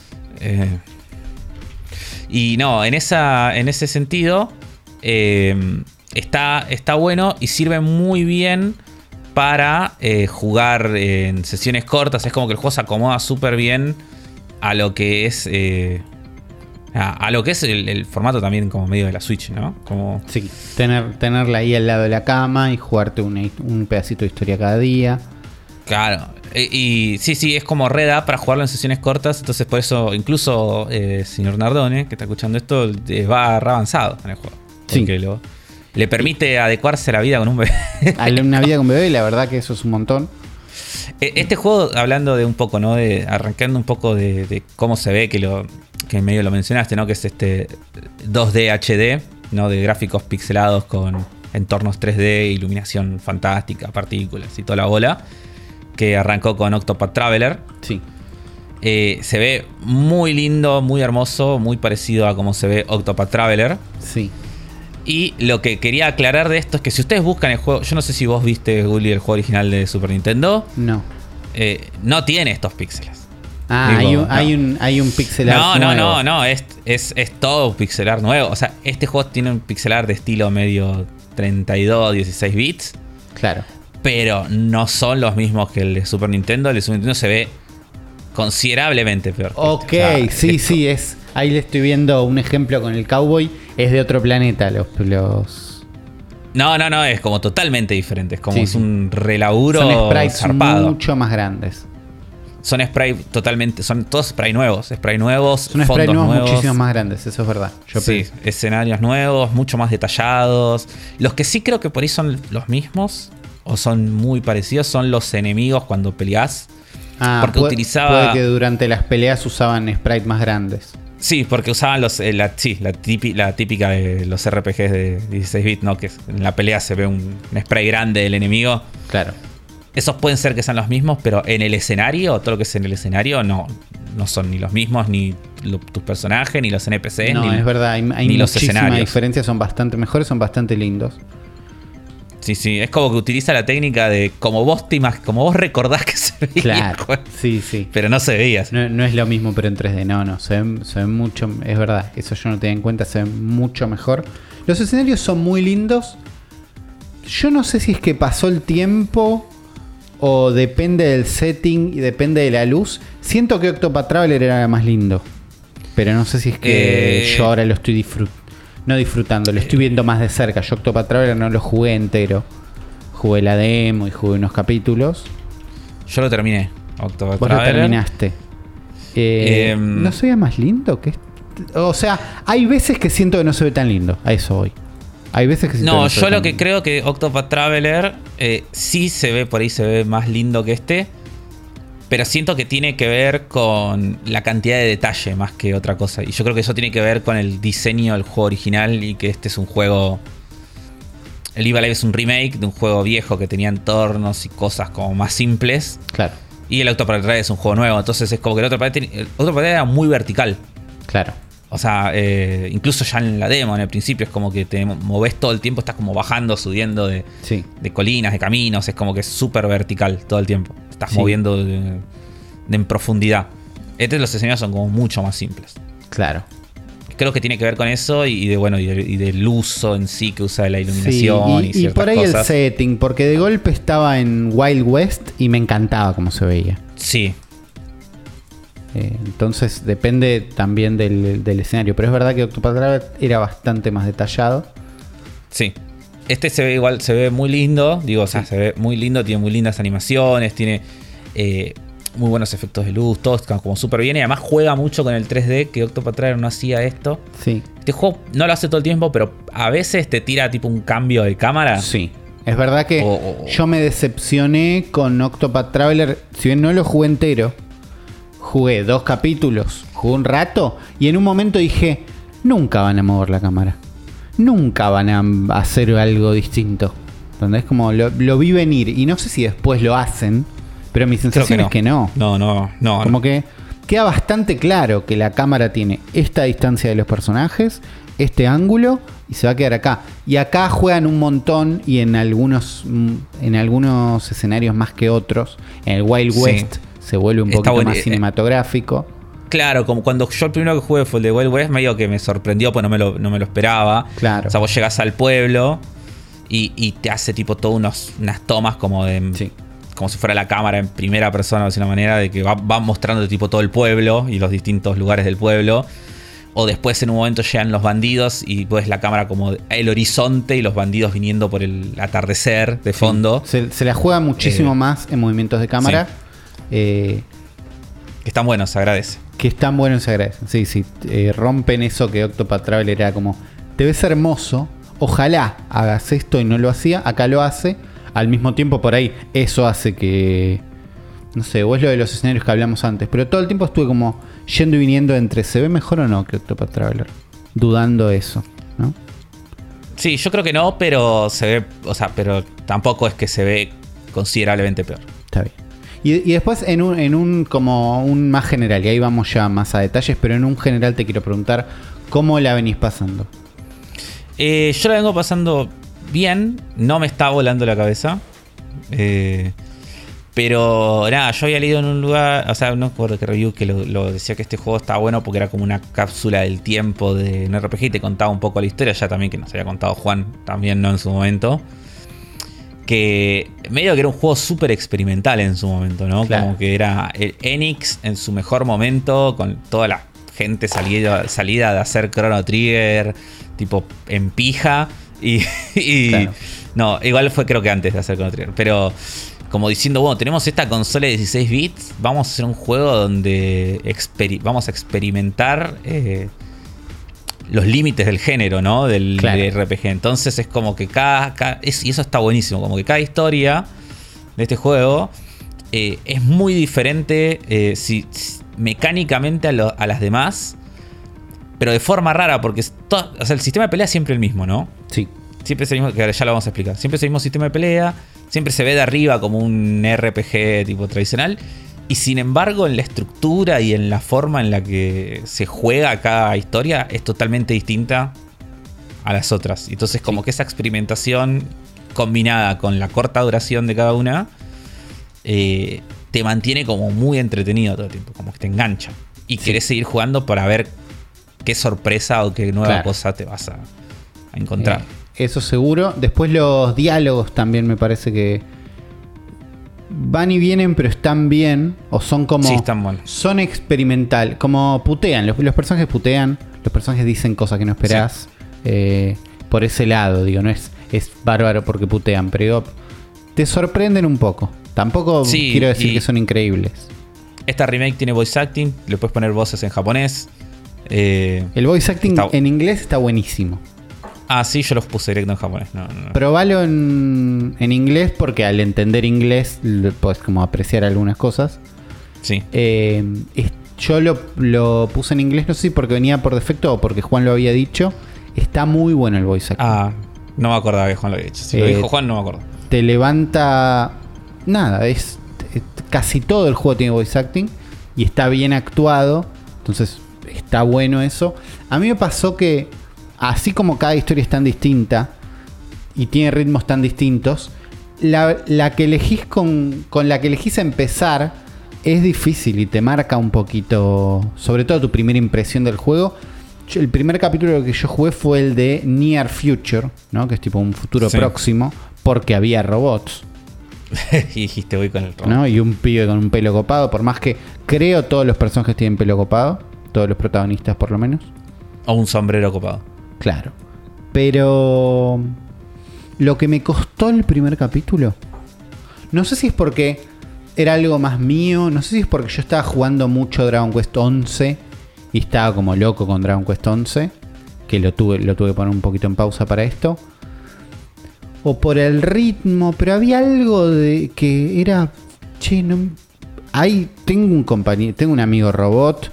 Ahí la presentación del capítulo Near Future tiene como una mini presentación de serie de TV donde ves robots peleando, tipo, ¿entendés? Como estás viendo un show en la tele.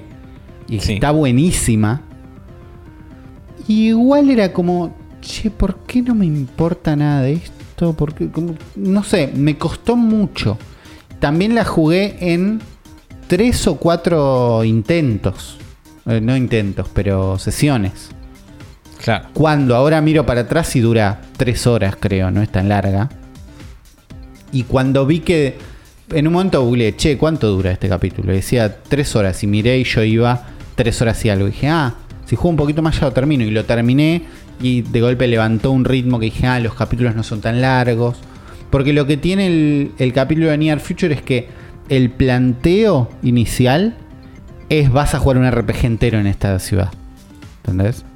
Claro. Que otros capítulos, como el de Wild West, te plantean una situación un poquito más acotada. Sí, es muy concreto. No sabes cuánto va a durar, pero te puedes imaginar que puede ser eso y nada más. O estás como. Acá es. Y este profesor te puede ayudar a mejorar tus cosas. Y esta es tu casa. Y acá hay un bar, ¿viste? Y tenés una ciudad para ir a donde vos quieras. para... es un montón. Y yo digo, ¿cuánto tiempo voy a estar acá? ¿Por qué no me importa? Y ahí es donde le agradezco muchísimo al juego eh, para mí de las mejores decisiones que toma, que es que en el minimapa que tenés abajo hay un puntito naranja que es a donde tenés que ir. Sí. Y, lo banco yo también. y ese capítulo tiene cosas de RPG, de JRPG viejo, que es tipo, y hay un personaje con el que tenés que hablar que por ahí no es lo lógico, pero es lo que destraba la historia. ¿Entendés? Como, tenés que ir a hablar con tu hermana y justo va a entrar el, profesor por la ventana y va a decir, chicos, se prende fuego mi casa y tenés que ir para allá. ¿Entendés? Como, pero hasta que no hablaste con tu hermana dos veces no pasa. Claro. Eh, no es súper oculto, pero es algo de juego viejo que yo creo en un juego nuevo no pasa y que tener un puntito naranja que te diga, tenés que ir a esta puerta, hace que pase cuando vos querés. Sí, sobre todo pasa, ah, yo lo agradecí en el nivel de la prehistoria, que no sé si lo ya hasta terminar, sé que lo, estás jugando. Lo estoy jugando ahora. Eh, que lo que te hace mucho el capítulo de la prehistoria es que te hace salir y entrar de lugares. Es como que hay momentos que tienes que salir de una habitación y lo que tienes que hacer después es volver a entrar. Claro. Y, como que, y si no te. Y no es obvio que tienes que volver a entrar. A mí me pasó en un momento que. Y que, ¿qué tengo que hacer? Porque no estaba mirando el minimapa. Claro. Y hasta que vi el minimapa y era, ah, mira, tengo que volver a entrar. Y después lo empezó a usar directamente. Después empezó a usar sí, sí, yo, yo, lo usé descaradamente casi todo el juego. Pero porque me pasaba esto y ahí es cuando dije, ah, claro, estoy en el, con el ZSNES adelante jugando un juego viejo. Sí. Eh, y, y, una vez que acepté eso, eh, y además una vez que terminó este primer capítulo, entré como en el código, ¿entendés? Y dije, bueno, el sistema de combate es esto, el sistema de combate no es bárbaro tampoco. A mí me gusta. o sea, no, es el mejor sistema de combate del mundo, pero me, copa. Es como, es original, está bueno. Es original. Eh, Yo no, termino de entender ciertas cosas. ¿Lo puedes explicar brevemente y charlamos que no entendiste?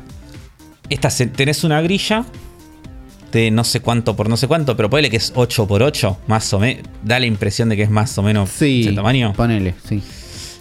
Vos te moves eh, tocando para las direcciones que te querés mover.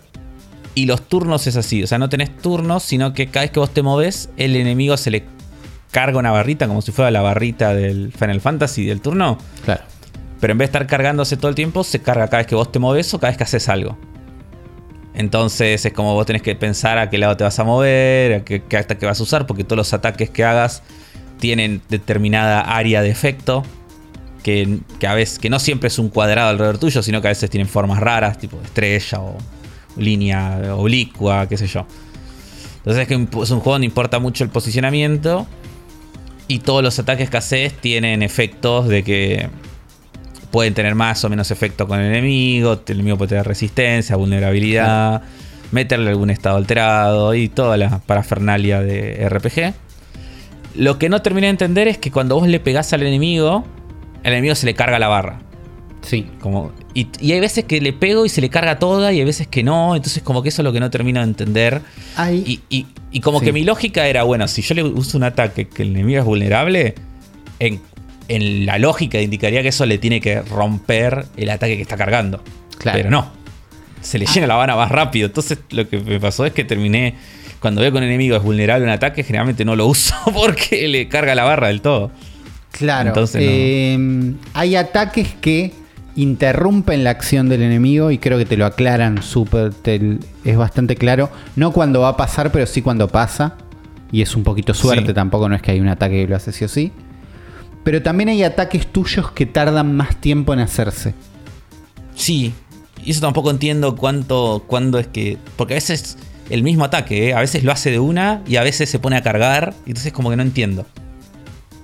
No, es que depende. Si adelante tuyo hay un enemigo que está a, nada de atacar y vos haces un ataque que es lento, el enemigo va a atacar antes que vos.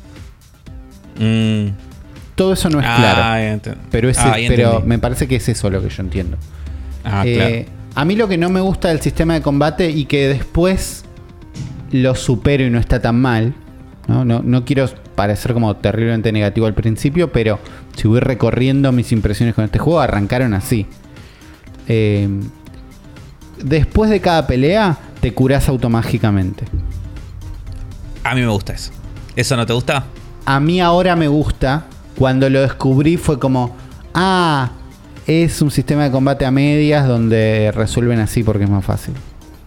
No, a mí me gusta porque además eh, después cuando tenés capítulos que no sé cómo es el de Near Future porque no jugué, pero ponele el de la prehistoria o el de, China, que tienen bastante combate.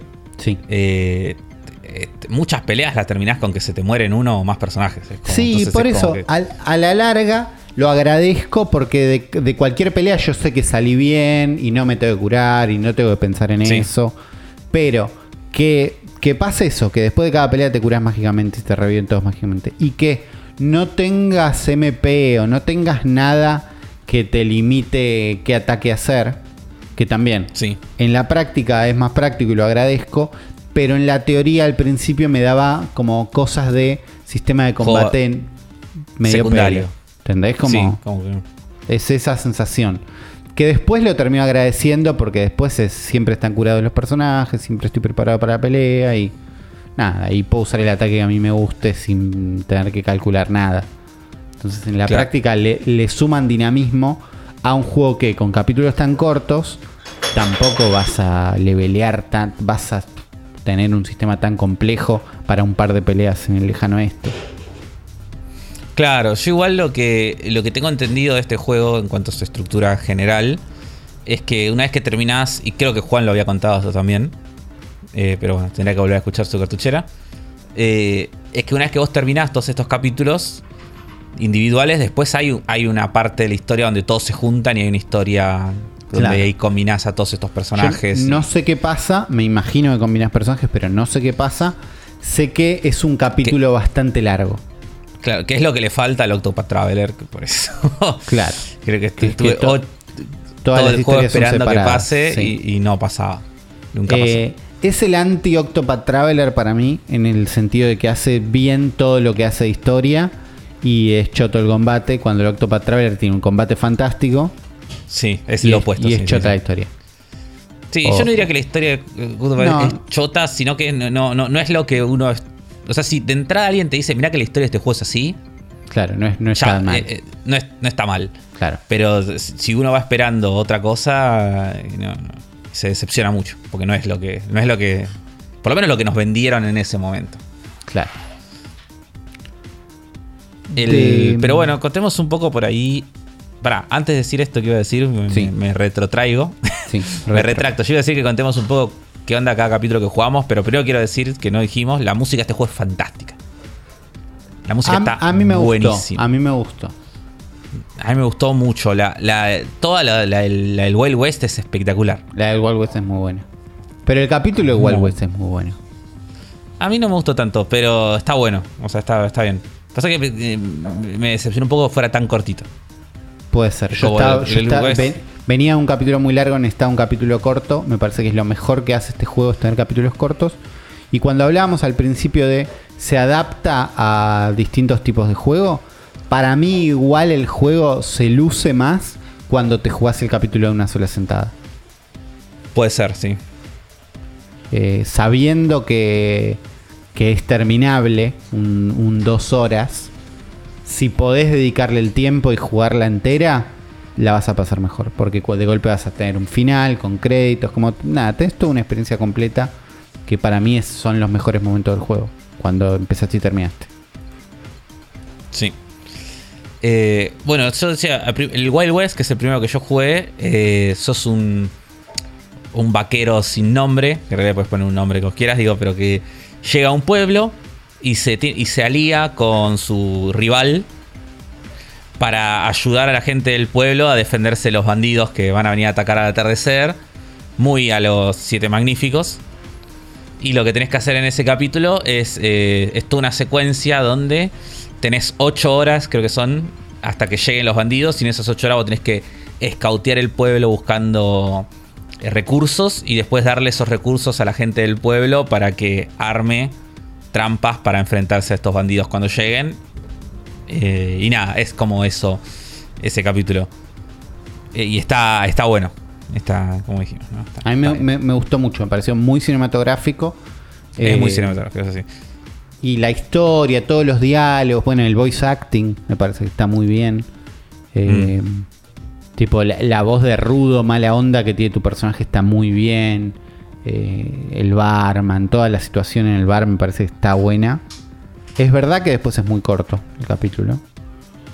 Sí, sí, yo me quedé con esa medio mini spoiler, si quieren, pero me quedé con eso porque es como que es el momento en el que activan todas las trampas, viste, ya los bandidos se activan todas las trampas y después es como, bueno, un combate y terminó.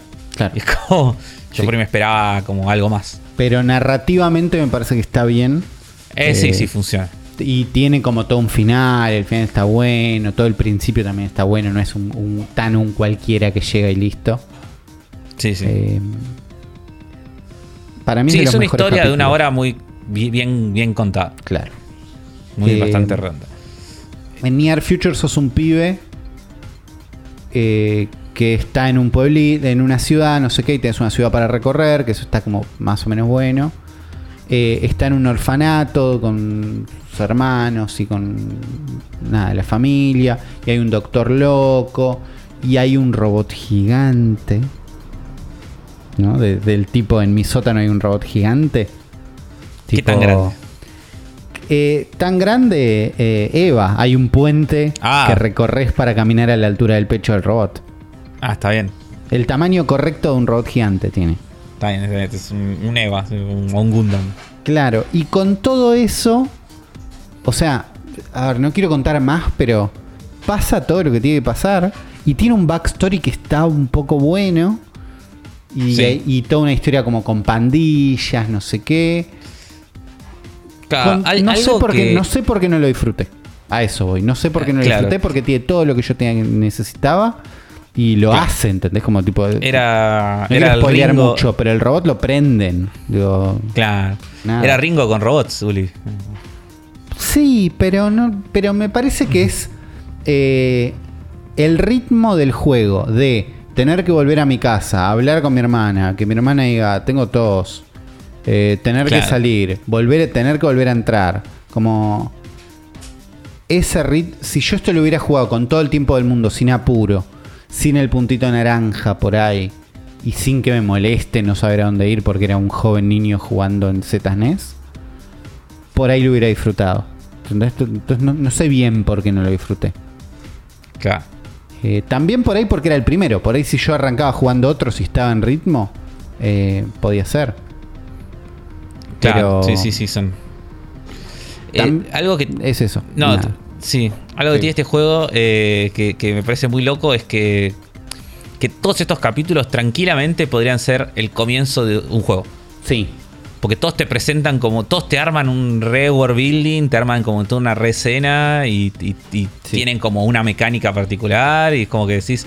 Esto tranquilamente podría ser. Eh, un juego. El principio de un juego largo. Eso es lo que pasa con lo que me pasó con Near Future un poco, que sentí que iba a ser muy largo también. Por ahí, sabiendo cuánto dura. Y otra es que la mecánica especial que tiene Near Future es que tu personaje puede leer la mente. ¿Entendés? Entonces, si vos mantenés la I cerca de un personaje, podés saber qué está pensando. Y en la teoría está un poco bueno y, en, y tiene momentos, un par de momentos en la historia donde vale la pena.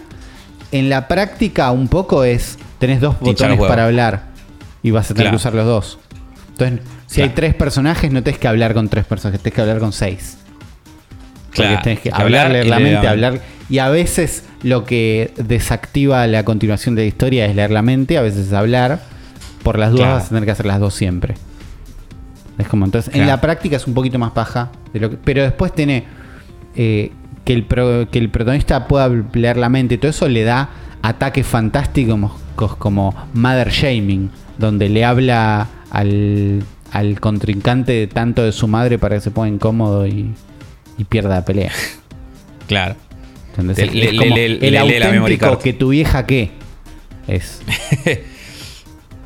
Eh, es, que tu vieja que transformada en un ataque de área que es bastante efectivo.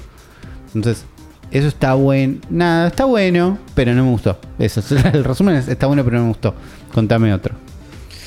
Bueno, después yo jugué el de la prehistoria, que se lo jugamos los dos. No, terminaste, que es donde en este sos un cavernícola, un pito cavernícola, con su amigo mono, un amigo que se llama Gori, que es un gorila.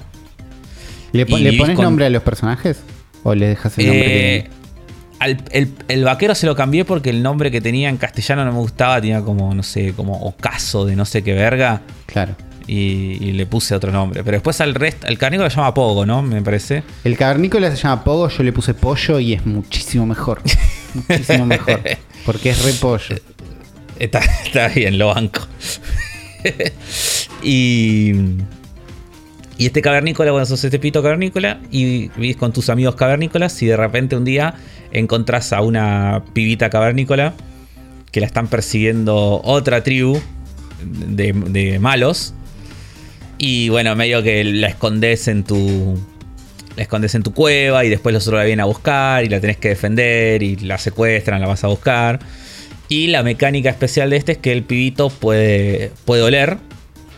Pones un botón y se pone a oler y eso hace que aparezcan como nubecitas de olores en el, en el mapa que son tanto enemigos como ítems. Es como que vos no sabes lo que es hasta que no te acercas. Y eso o triggeré una pelea o encontrás algo. Y este lo que, la particularidad que tiene también esta historia es que los personajes en este, en este capítulo no hablan, sino que hacen todos eh, gestos y hablan con emojis. Claro. Que me gustó, me pareció simpático. A mí me pareció simpático y una paja al Pero mismo tiempo. Eh, pasa que se hace largo a veces. Se hace re largo. Sí, sí. Y este es el capítulo como más de comedia. Tiene como. Tiene como mucho chiste. Mucho chiste con caca. Los ataques del carnícola y del mono son mucho de tirarse pedos. Y tirarse pedos o regular caca, sí. Sí. Pero no sé, a mí, me, a mí me divirtió porque tiene mucho combate. Entonces, como que venir del otro que me gustó la historia, pero como que era muy cortito y casi no jugabas. Era como más una visual novel, el del oeste. Eh, este que era más de RPG, de mucha pelea y avanzar y levelear. Y he hecho un boss que me costó un montón. Porque llegué a un boss donde no tenía. Eh, me caga palo. Sí. Y dije, ¿qué onda?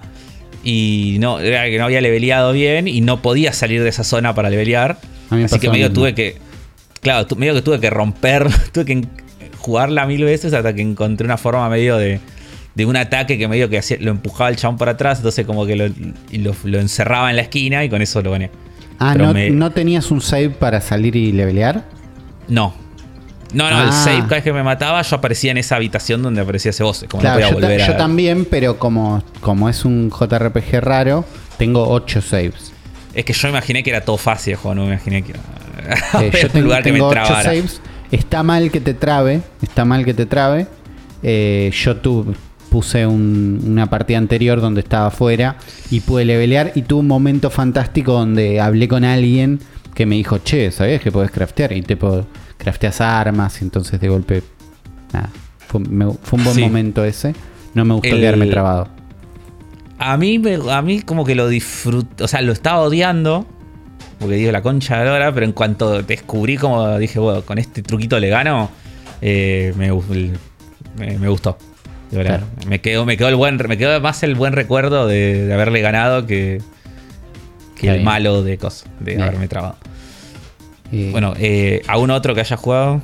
Es, es un juego que te hace grindear. Hay en el otro capítulo donde tuve Sí. que grindear, pero es tipo un momento ahora vas a grindear bastante claro. Es el Sí. del Shinobi en Japón, Japón feudal creo que es. Sí. Ese dicen que es el mejor. Pero Es no- este- no yo lo jugué segundo porque venía des- desde como venía mal después del primero y era quiero el mejor ahora y jugué ese. Es de los mejores, es medio larguito, tiene bastante combate, tiene sigilo porque tu poder especial es esconderte. Eh, Sí. Y es tipo infiltrarte en un castillo loco y ir a matar a no sé quién y rescatar a alguien. Está bueno, ese te va a gustar porque tiene bastante combate. La historia está buena, tiene vueltitas buenas, tiene nada, y tiene un momento vas a grindear que después de si grindeas mucho después te sentís un capo y está buenísimo. Eh, porque tiene una mecánica rara donde vos podés usar el sigilo y no pelear. Y eso está Claro. bueno. Y cada vez que matas a alguien, te dice, mataste una vida. ¿Viste? Es como, ok, voy a tratar de no matar. Pero si no matas nunca, después no estás leveleado.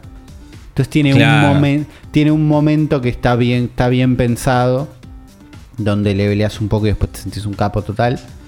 Eh, ese es un buen, una buena historia. Eh, y después la otra que jugué, la que me sorprendió y que está muy bien, y que Juan había dicho, presente déjenla para el, para el medio, pues un buen cambio de ritmo. La dejé para el medio, estuvo bien, es un buen cambio de ritmo, porque, eh, y la cuento, me da cosa contarlas, pero es el principio nada más. Contá, contala, contala y la, la base, ¿no? Mientras no La- bueno. el- lo- la resolución, está No todo es, bien. no es la resolución. La base es que es un juego de pelea. Sos un, Ah. luchador que quiere ser el mejor del mundo y su estrategia va a ser aprender de sus rivales. Y tenés un menú de juego de pelea, literal, donde elegís al medio Street Fighter 2, ¿viste? Elegís Sí. contra quién pelear y tenés que pelear contra todos hasta que nada, vas aprendiendo técnicas de, Claro, de pero cada las peleas son la, la Las peleas son normal. normales, sí, sí, y están buenas. Y, y nada, te vas volviendo mejor, pero no hay. Siempre estás en nivel, porque. Eh, porque no puedes grindear o no, ni hablar con nadie, es bastante directo, es bastante cortito. Entonces, ese es un, un buen capítulo que recomiendo. No, no sé si no es para empezar. Creo que la recomendación es que no empiecen con el, que, el de la prehistoria, nada más. Claro. Empezar por uno Eh, que hablen. Claro, con uno que hablen. El, yo el- después jugué el otro, el último que jugué fue el de China Imperial. Que me, me gustó mucho, creo que es el que más me gustó hasta ahora. Eh, porque es full película de Kung Fu. Y igual que el de Western, eh, toma todos los clichés y como todas las cosas de. Como que es re cinematográfico, viste, de Western. Sí. Este es lo mismo, pero de película de Kung Fu. Ok, vos me, sos un- me sirve eso. Y la historia es re es tranquilamente si esto es una película de Kung Fu. Eh, de las películas chinas clásicas, viste, viejas, eh, es eso. Eh, vos sos un maestro de Kung Fu, un viejo, que sabe que se está quedando viejo, viste. Como un viejo muy, visto, maestro Kung Fu, capo que vive en la montaña, Sí, bueno. Sí. Eh, Se está haciendo viejo y no tiene a quién pasarle eh, sus enseñanzas. Entonces dice, bueno, llegó la hora de buscar unos discípulos. Eh, bajas de la montaña y eh, busca, tenés que ir a distintos, tres, distintos puntos del mapa donde conseguís tres discípulos y cada uno cuando llegás hay como una, toda una situación donde, donde los conocés, se presentan, cada uno tiene como su personalidad y su mambo. Y bueno, y lo- los, te enfrentás contra ellos, los vences y después todos se vuelven tus discípulos y los empiezas a entrenar, bueno, y después pasan cosas. Eh, pero está, está, está muy bien. La verdad que me, me gustó mucho. Ese tiene muchas peleas también. Para el final tiene un momento donde hay como una secuencia, una situación de una seguidilla de peleas que medio me hinchó los huevos. Porque es como. Podrían haber sido un poco menos. Son como Claro. muchas peleas juntas. Decir, no, no era necesidad que fueran tantas. Podrían haber Claro. sido menos Sí. y, y- Se- era se mejor. resumían un poco, claro. Sí, porque aparte es como muy en el clímax y vos estás como, bueno, quiero que se resuelva esto que termine. Sí, me voy a dormir. Claro, y es como no termina más. Pero está, está muy bueno. Es el que más me gustó hasta ahora. Está bien. Eh, creo que no jugué ningún otro. Pero la sensación general que te empieza a quedar es esta. Está bueno. Está bueno que las historias terminen. A mí me costó entrar en ese ritmo más de lo que esperaba. Tenía ganas de jugar este juego. Y cuando arrancó, em, arranqué, me tuve que forzar mucho a jugarlo. Eh, pero no sé si eso, ¿entendés? Puede ser muy personal eso y puede ser algo que me pasó. Claro. Sí, sí. Yo creo que el valor mucho de este juego es, es como es un. Es un juego que es como muy.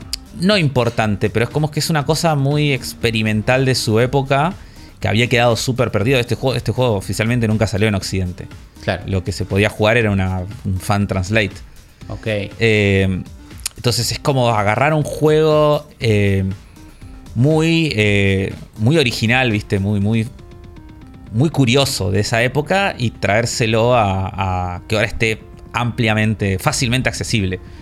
Y, de la mejor manera, porque es como sí, que. Es la mejor manera de jugar este juego, eso. Es la mejor manera de jugar este juego, digo. Y, visualmente realmente es muy lindo y es muy eh, fiel al, al espíritu. O sea, no, no se ve como el otro, porque igual te dijimos, no son los mismos sprites. Son sprites todos trabajados de cero, mucho mejores, de mejor calidad. Sí.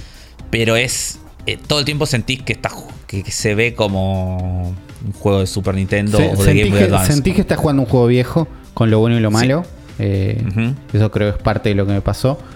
Y me parece que está muy bien igual, por otro lado, eso.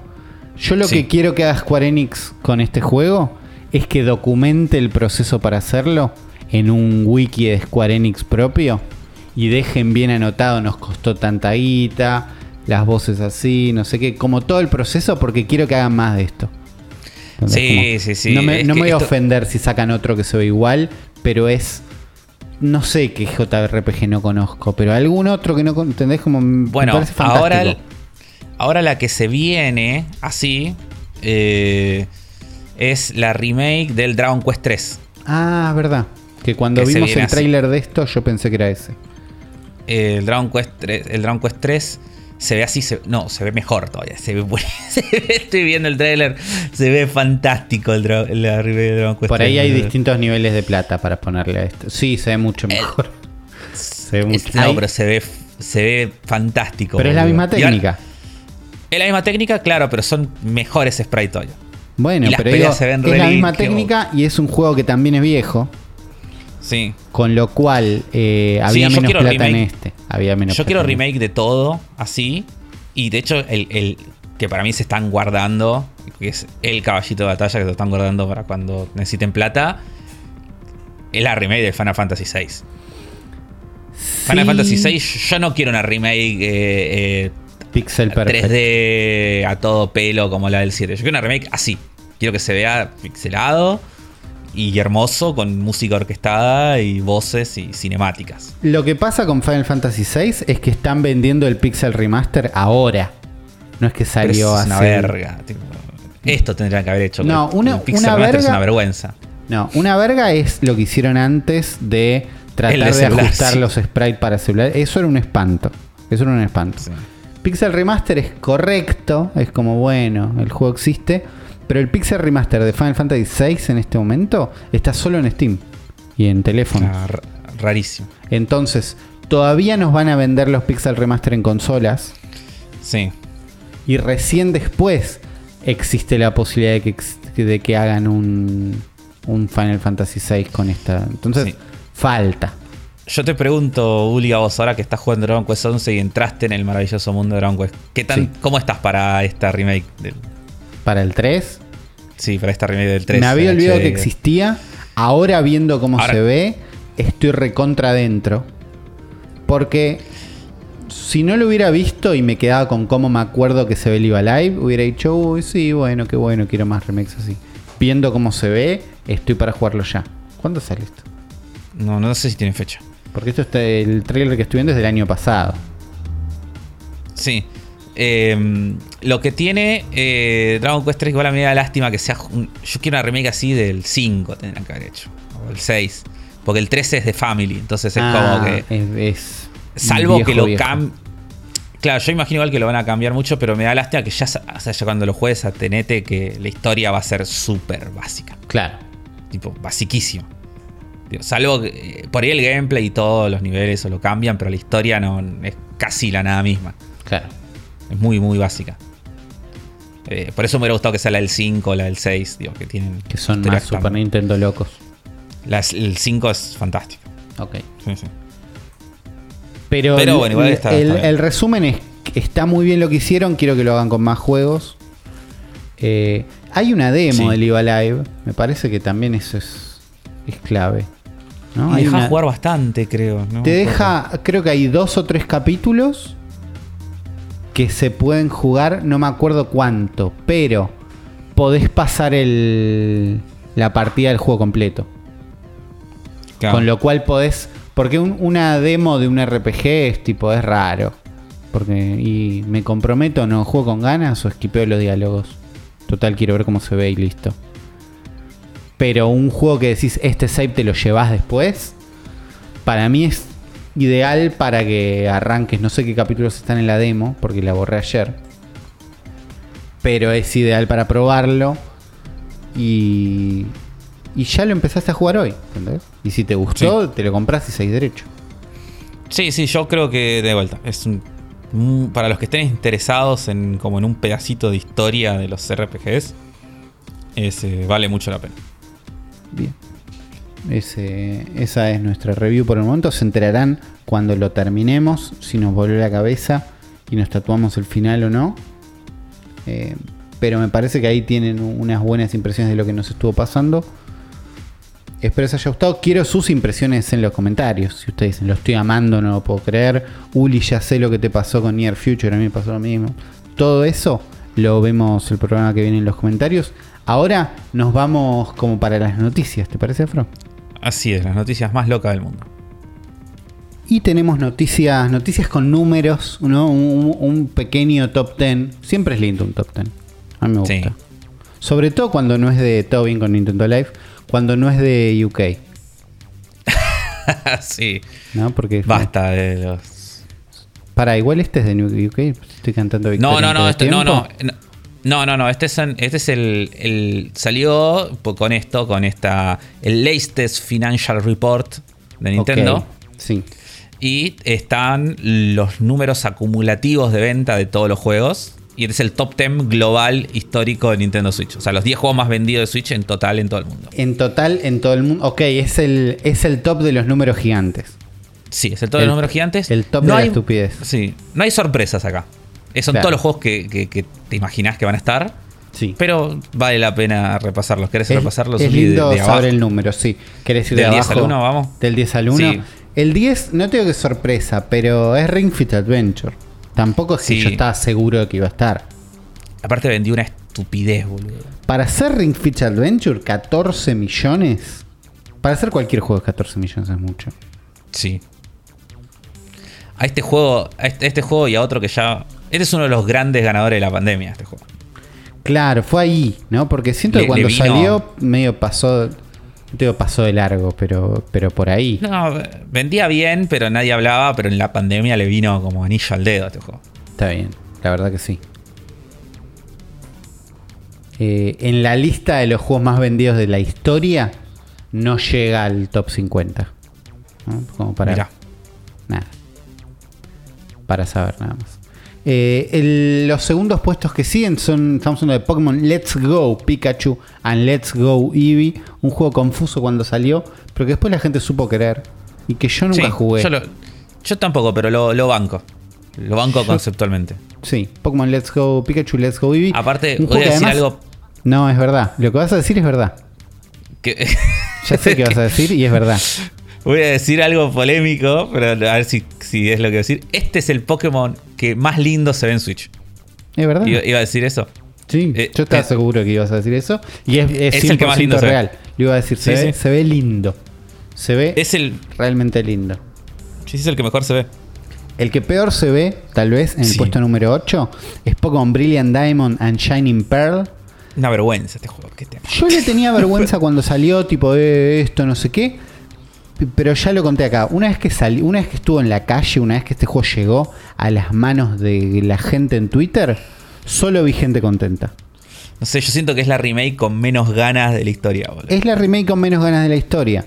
Pero, ¿es probable que sea el mejor Pokémon que puedo jugar en Switch? No, no creo. No No, creo, pero lo que digo igual- es, igual es un Pokémon, banco- es un Pokémon completo. A eso voy. Igual banco que sea la, pe- que la peor remake corresponda al peor, a la peor generación de Pokémon. Así ¿Es la peor generación? Eso, a eso. Es la cuarta, para mí la peor. Perdón, o sea, los fans, la ¿es cuarta. peor Pokémon Diamond and Pearl que Sword and Shield? Ah, qué buena no lo jugaste, entonces no sabes. Pero. no, sí, lo, jugué, no terminé. Pero. Bueno. No, es peor, ¿sabes por qué? Porque. Porque por lo menos Sword and Shield intentó cosas después las haga mal o no, no se queden a medio camino es una cosa, pero por lo menos tenía una... Este es el Pokémon más nada de todo. Es como, Y son feos los Pokémon, es fea la región, es como... Ok, bueno. 14,7 y 14,6 millones sí. de, de unidades vendidas. Es un montón. Es menos que Super Mario Party. ¿Cuál es Super Mario Party? El de Switch. El primero, sí, el que, el que tenía dos tableros o una cosa así. No el que salió después. Sí, no, no el, el Collection. Claro. Claro, pasa que este es tipo, sea o no el mejor, se instala como un must de golpe en Switch. Y sí, es el que te compras. Y yo no lo tengo, pero lo jugué y me divertí. Sí, es que y te va a hacer. no lo tengo, pero lo jugué y me divertí. El que sí lo tengo, sí lo jugué, sí me divertí, es Super Mario Odyssey en el puesto número 6 con 23 millones de unidades. 23.93, casi, casi, 24, entrando ahora sí a la lista de los juegos más vendidos de todos los tiempos. Bien. En el puesto 44, arriba del Red Dead Redemption 1, por ejemplo, de Mario Kart DS, del Call of Duty Modern Warfare 2, ¿no? Arriba de todos esos. Abajo del Sonic 1. ¿no? Tengo que decirlo. Mirá, tanto vendió Sonic 1. Yo no sabía. Abajo del Sonic 1. Abajo del FIFA 18. Pero, pero arriba de muchos títulos. 24 millones de unidades vendidas. O casi 24. Para Super Mario Odyssey. Nada. Compren. Nada.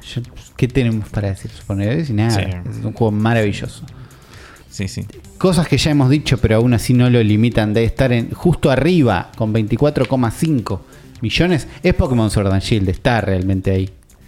Sí. Está, ¿Qué puesto está en la más vendida? 37, está arriba de Super Mario Bros. 3.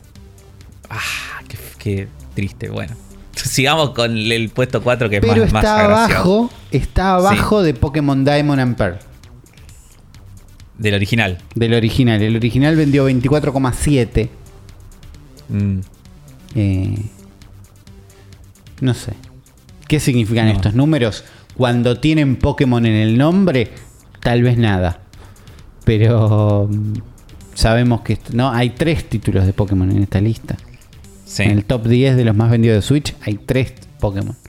En el puesto número 4 tenemos Legend of Zelda Breath of the Wild.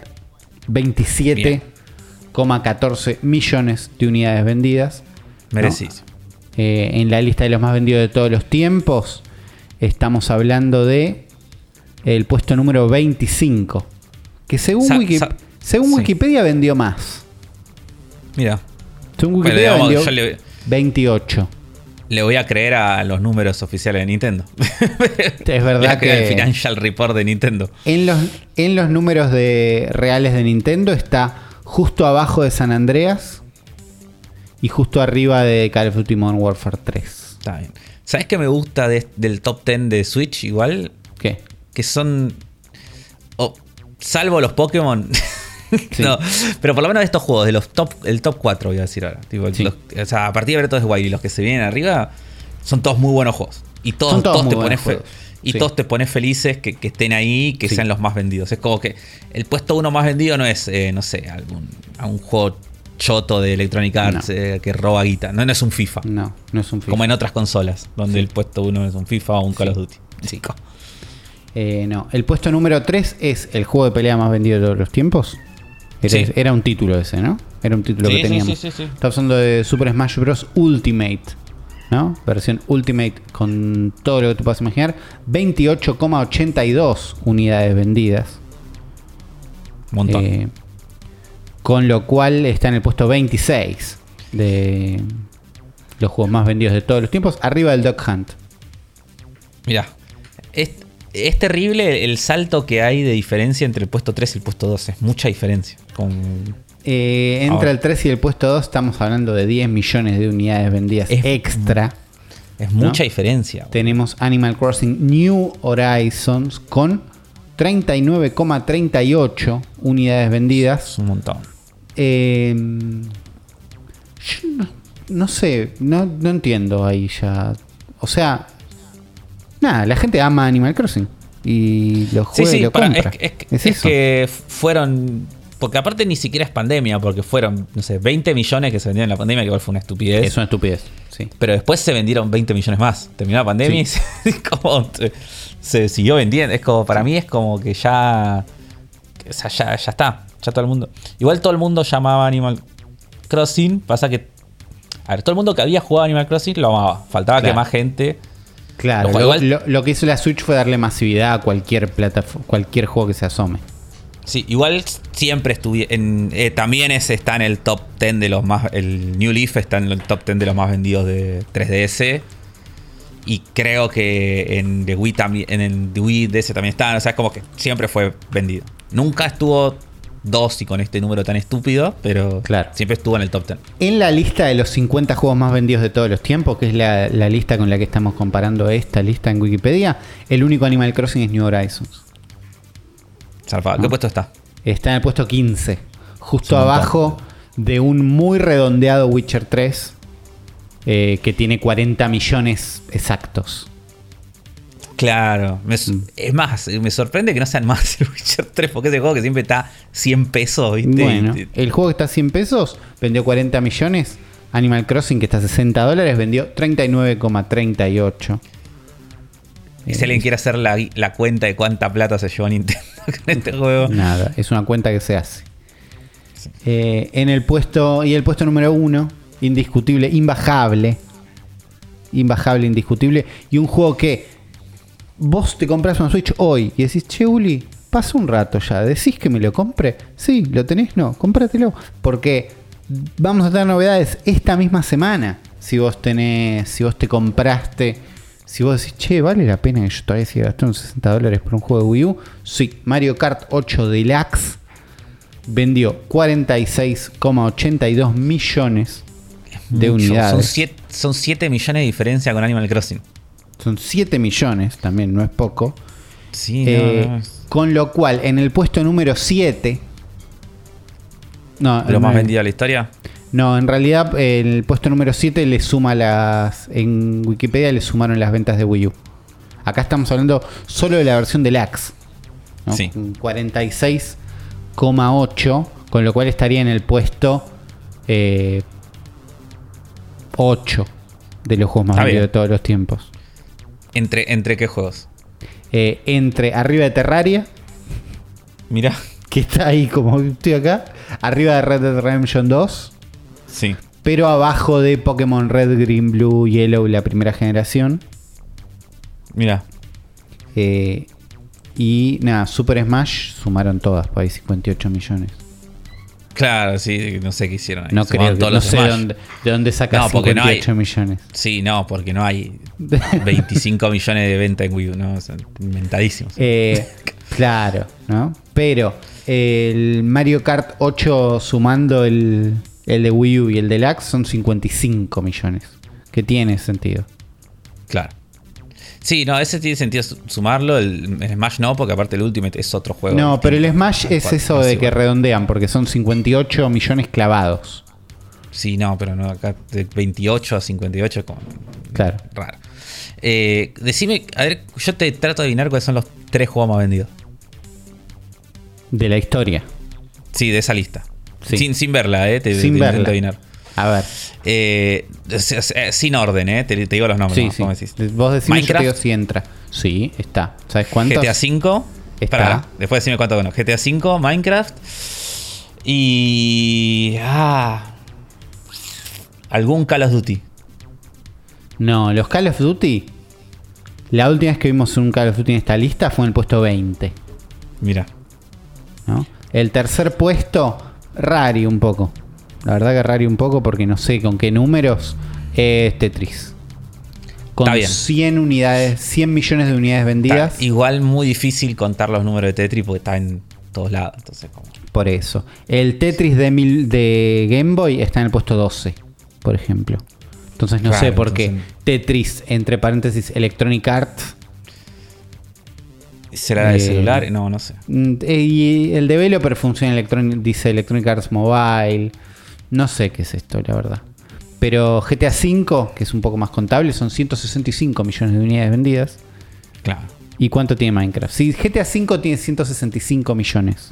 Minecraft, ¿cuánto No, de- tiene? eh, eh, una mucha diferencia. Eh, ¿Cuánto? dos- 200, casi, casi 250. 238 ¿Viste? Tío, no. unidades vendidas. Un juego que se merece cada unidad de Mojang Studios. Minecraft. Eh, ¿Es la mejor compra de la historia Microsoft comprando Minecraft? puede ser. Pasa que es como muy. No lo toques, no lo rompas. Es como los primeros años de Facebook comprando WhatsApp. Es tipo que nadie se entere. Sí, sí, porque es- eh, no, no- no es tan sabido que Microsoft es dueño de Minecraft. No están tan encima, pero gracias a eso hubo un crossplay. Hay, si vos estás en Minecraft, lo sabés porque hay una nueva versión. La versión de, de Bedrock es la versión de Windows 10. Hay como. Si estás jugando Minecraft, sabés que Microsoft lo compró y que el juego cambió. Claro. Eh, pero si no, tipo, no es que hay un loguito de Windows por todos lados. Claro. Qué locura. Qué locura. Eh, otro juego que la rompe en ventas que no llegó todavía. Todavía. Pero que está llegando a 5 millones de unidades. eh, Switch Sports. Este Sí. es, es candidato siguiendo la historia. Y sería candidato para mí si hubiera salido con la consola. No, si este. Va, no, si hubiera salido la consola, tendría ahora la cantidad de Switch vendidas que hay. Tendría 100 millones de consolas. unidades, claro.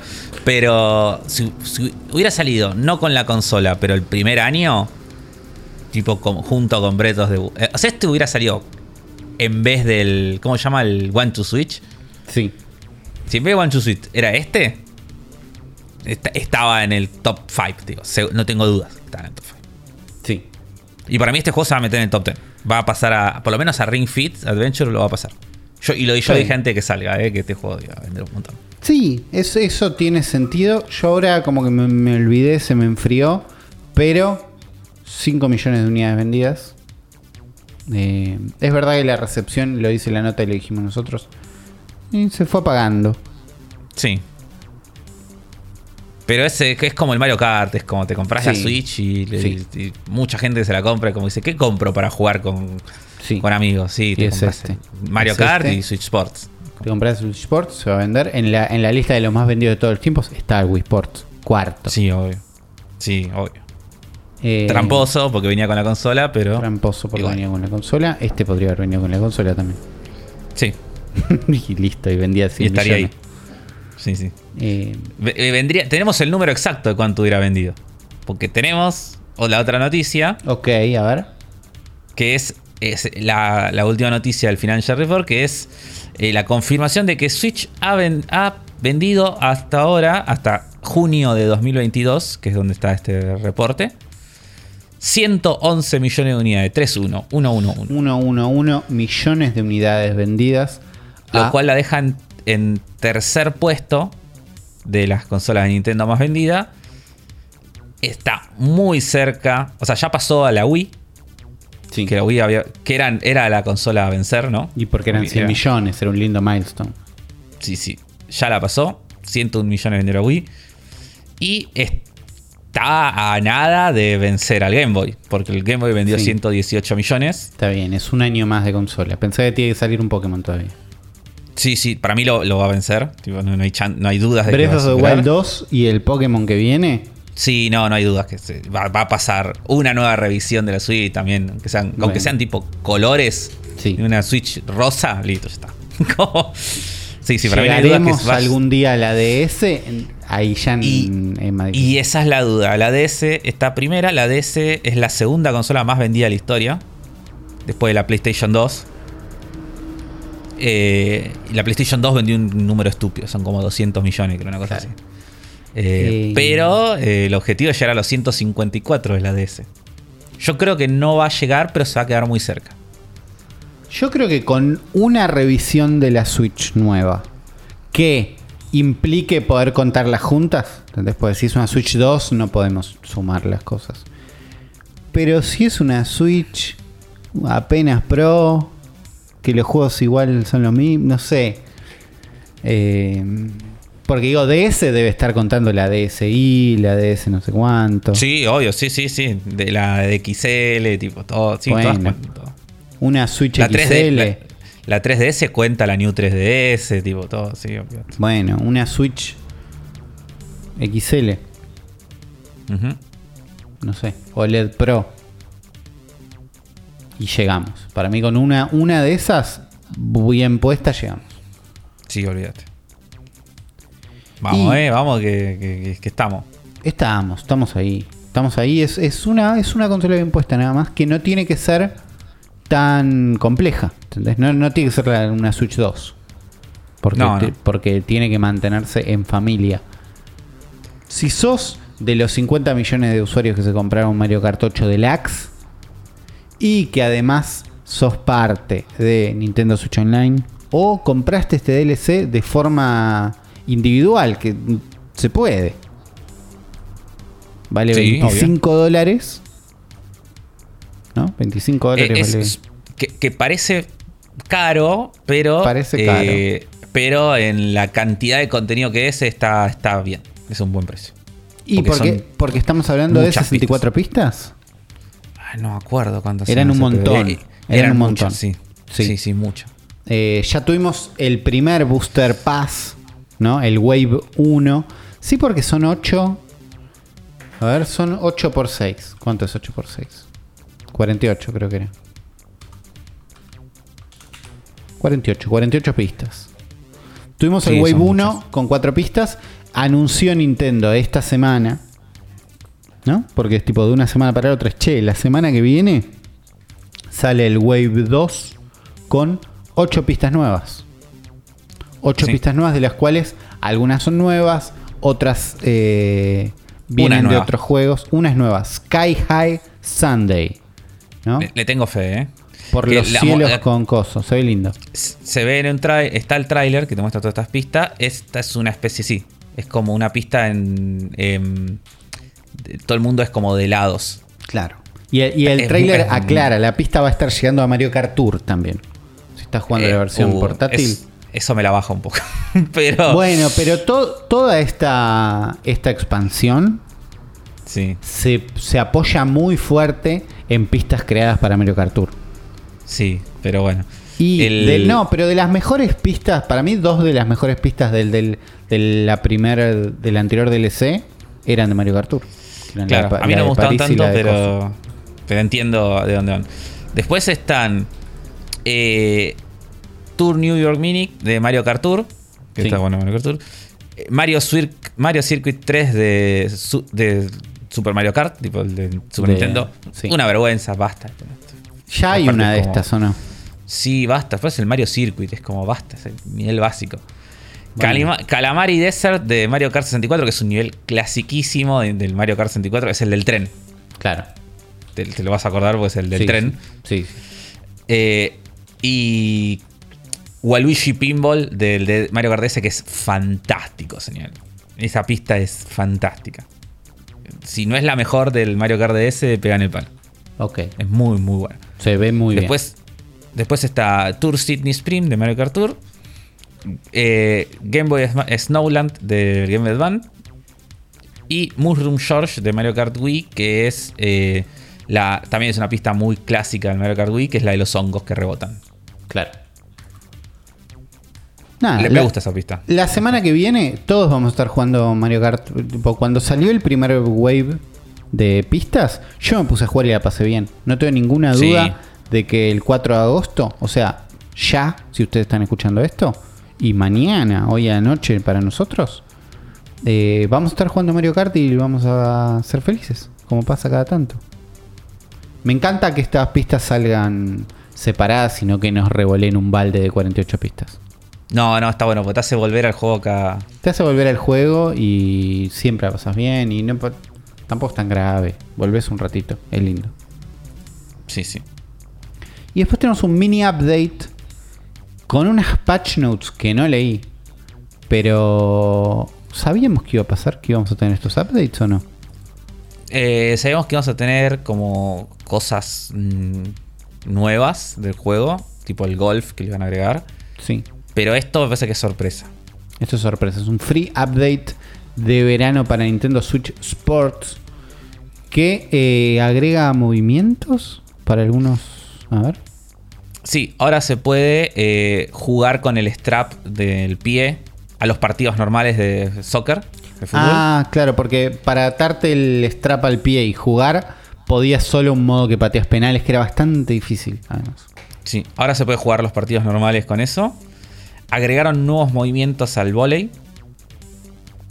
Mira. Ahora podés eh, hacer como unos ataques como de, un poco más especiales, como Slides Attack y Rocket Serve se llaman.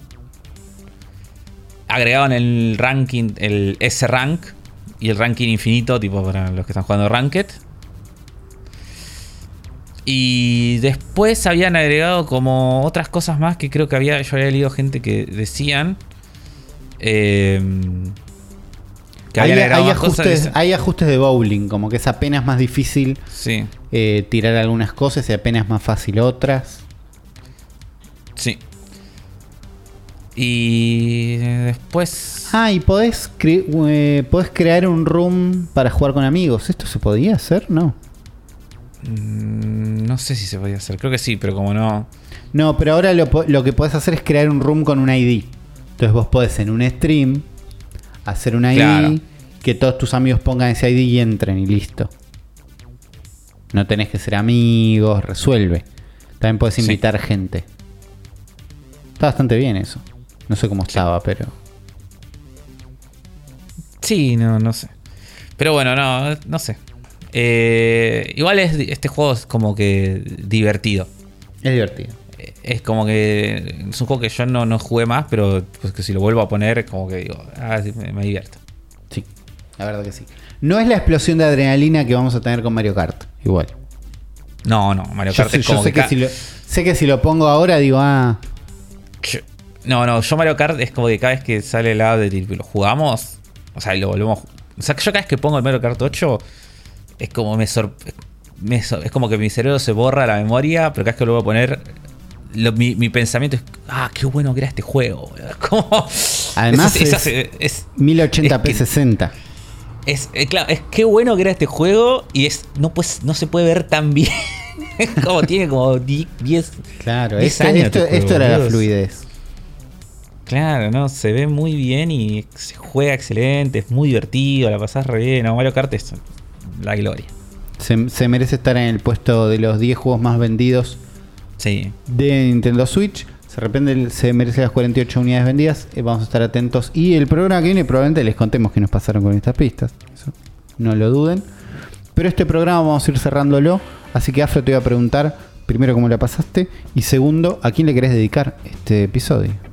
Eh, la pasé muy bien, muy bien este programa, muy divertido, siempre recordar estas cosas. Y ay, ¿a quién le quiero dedicar este programa? Le quiero dedicar este programa a toda la gente que se compró un Ring Fit Adventure en pandemia. Ok, ok, no son tantos. Y, O sea, y son, lo son muchos, pero no sé dónde están. Y lo sigue usando. No te digo que lo use todo el tiempo, pero no, no lo tiene eh, tipo juntando polvo. No está abajo de la cama, claro. claro. No está en la parte de arriba del placar. No sé, una vez por semana, ponele. O cada dos semanas lo, lo- lo usa. Claro. Tendría que volver a Fitness Box. Yo también lo pienso todo el tiempo. Pero bueno, eh, este programa va dedicado para todos ellos. Gracias por escuchar este episodio completo, por escuchar hasta el final. Y gracias, como siempre, a todos los que se asoman a cafecito.app barra Fantasma TV, a patreon.com barra Fantasma TV, a los links de Mercado Pago eh, en la descripción. Comentan en el episodio de YouTube, vienen los streams que hacemos en twitch.tv barra Fantasma TV y son parte de la comunidad. Comentan, festejan. Gracias porque este programa lo hacemos con ustedes, todos juntos. Nos vemos la semana que viene. ¿Querés hacer el cierre voz afro? Para Dale. otro episodio de El cerebro de la bestia.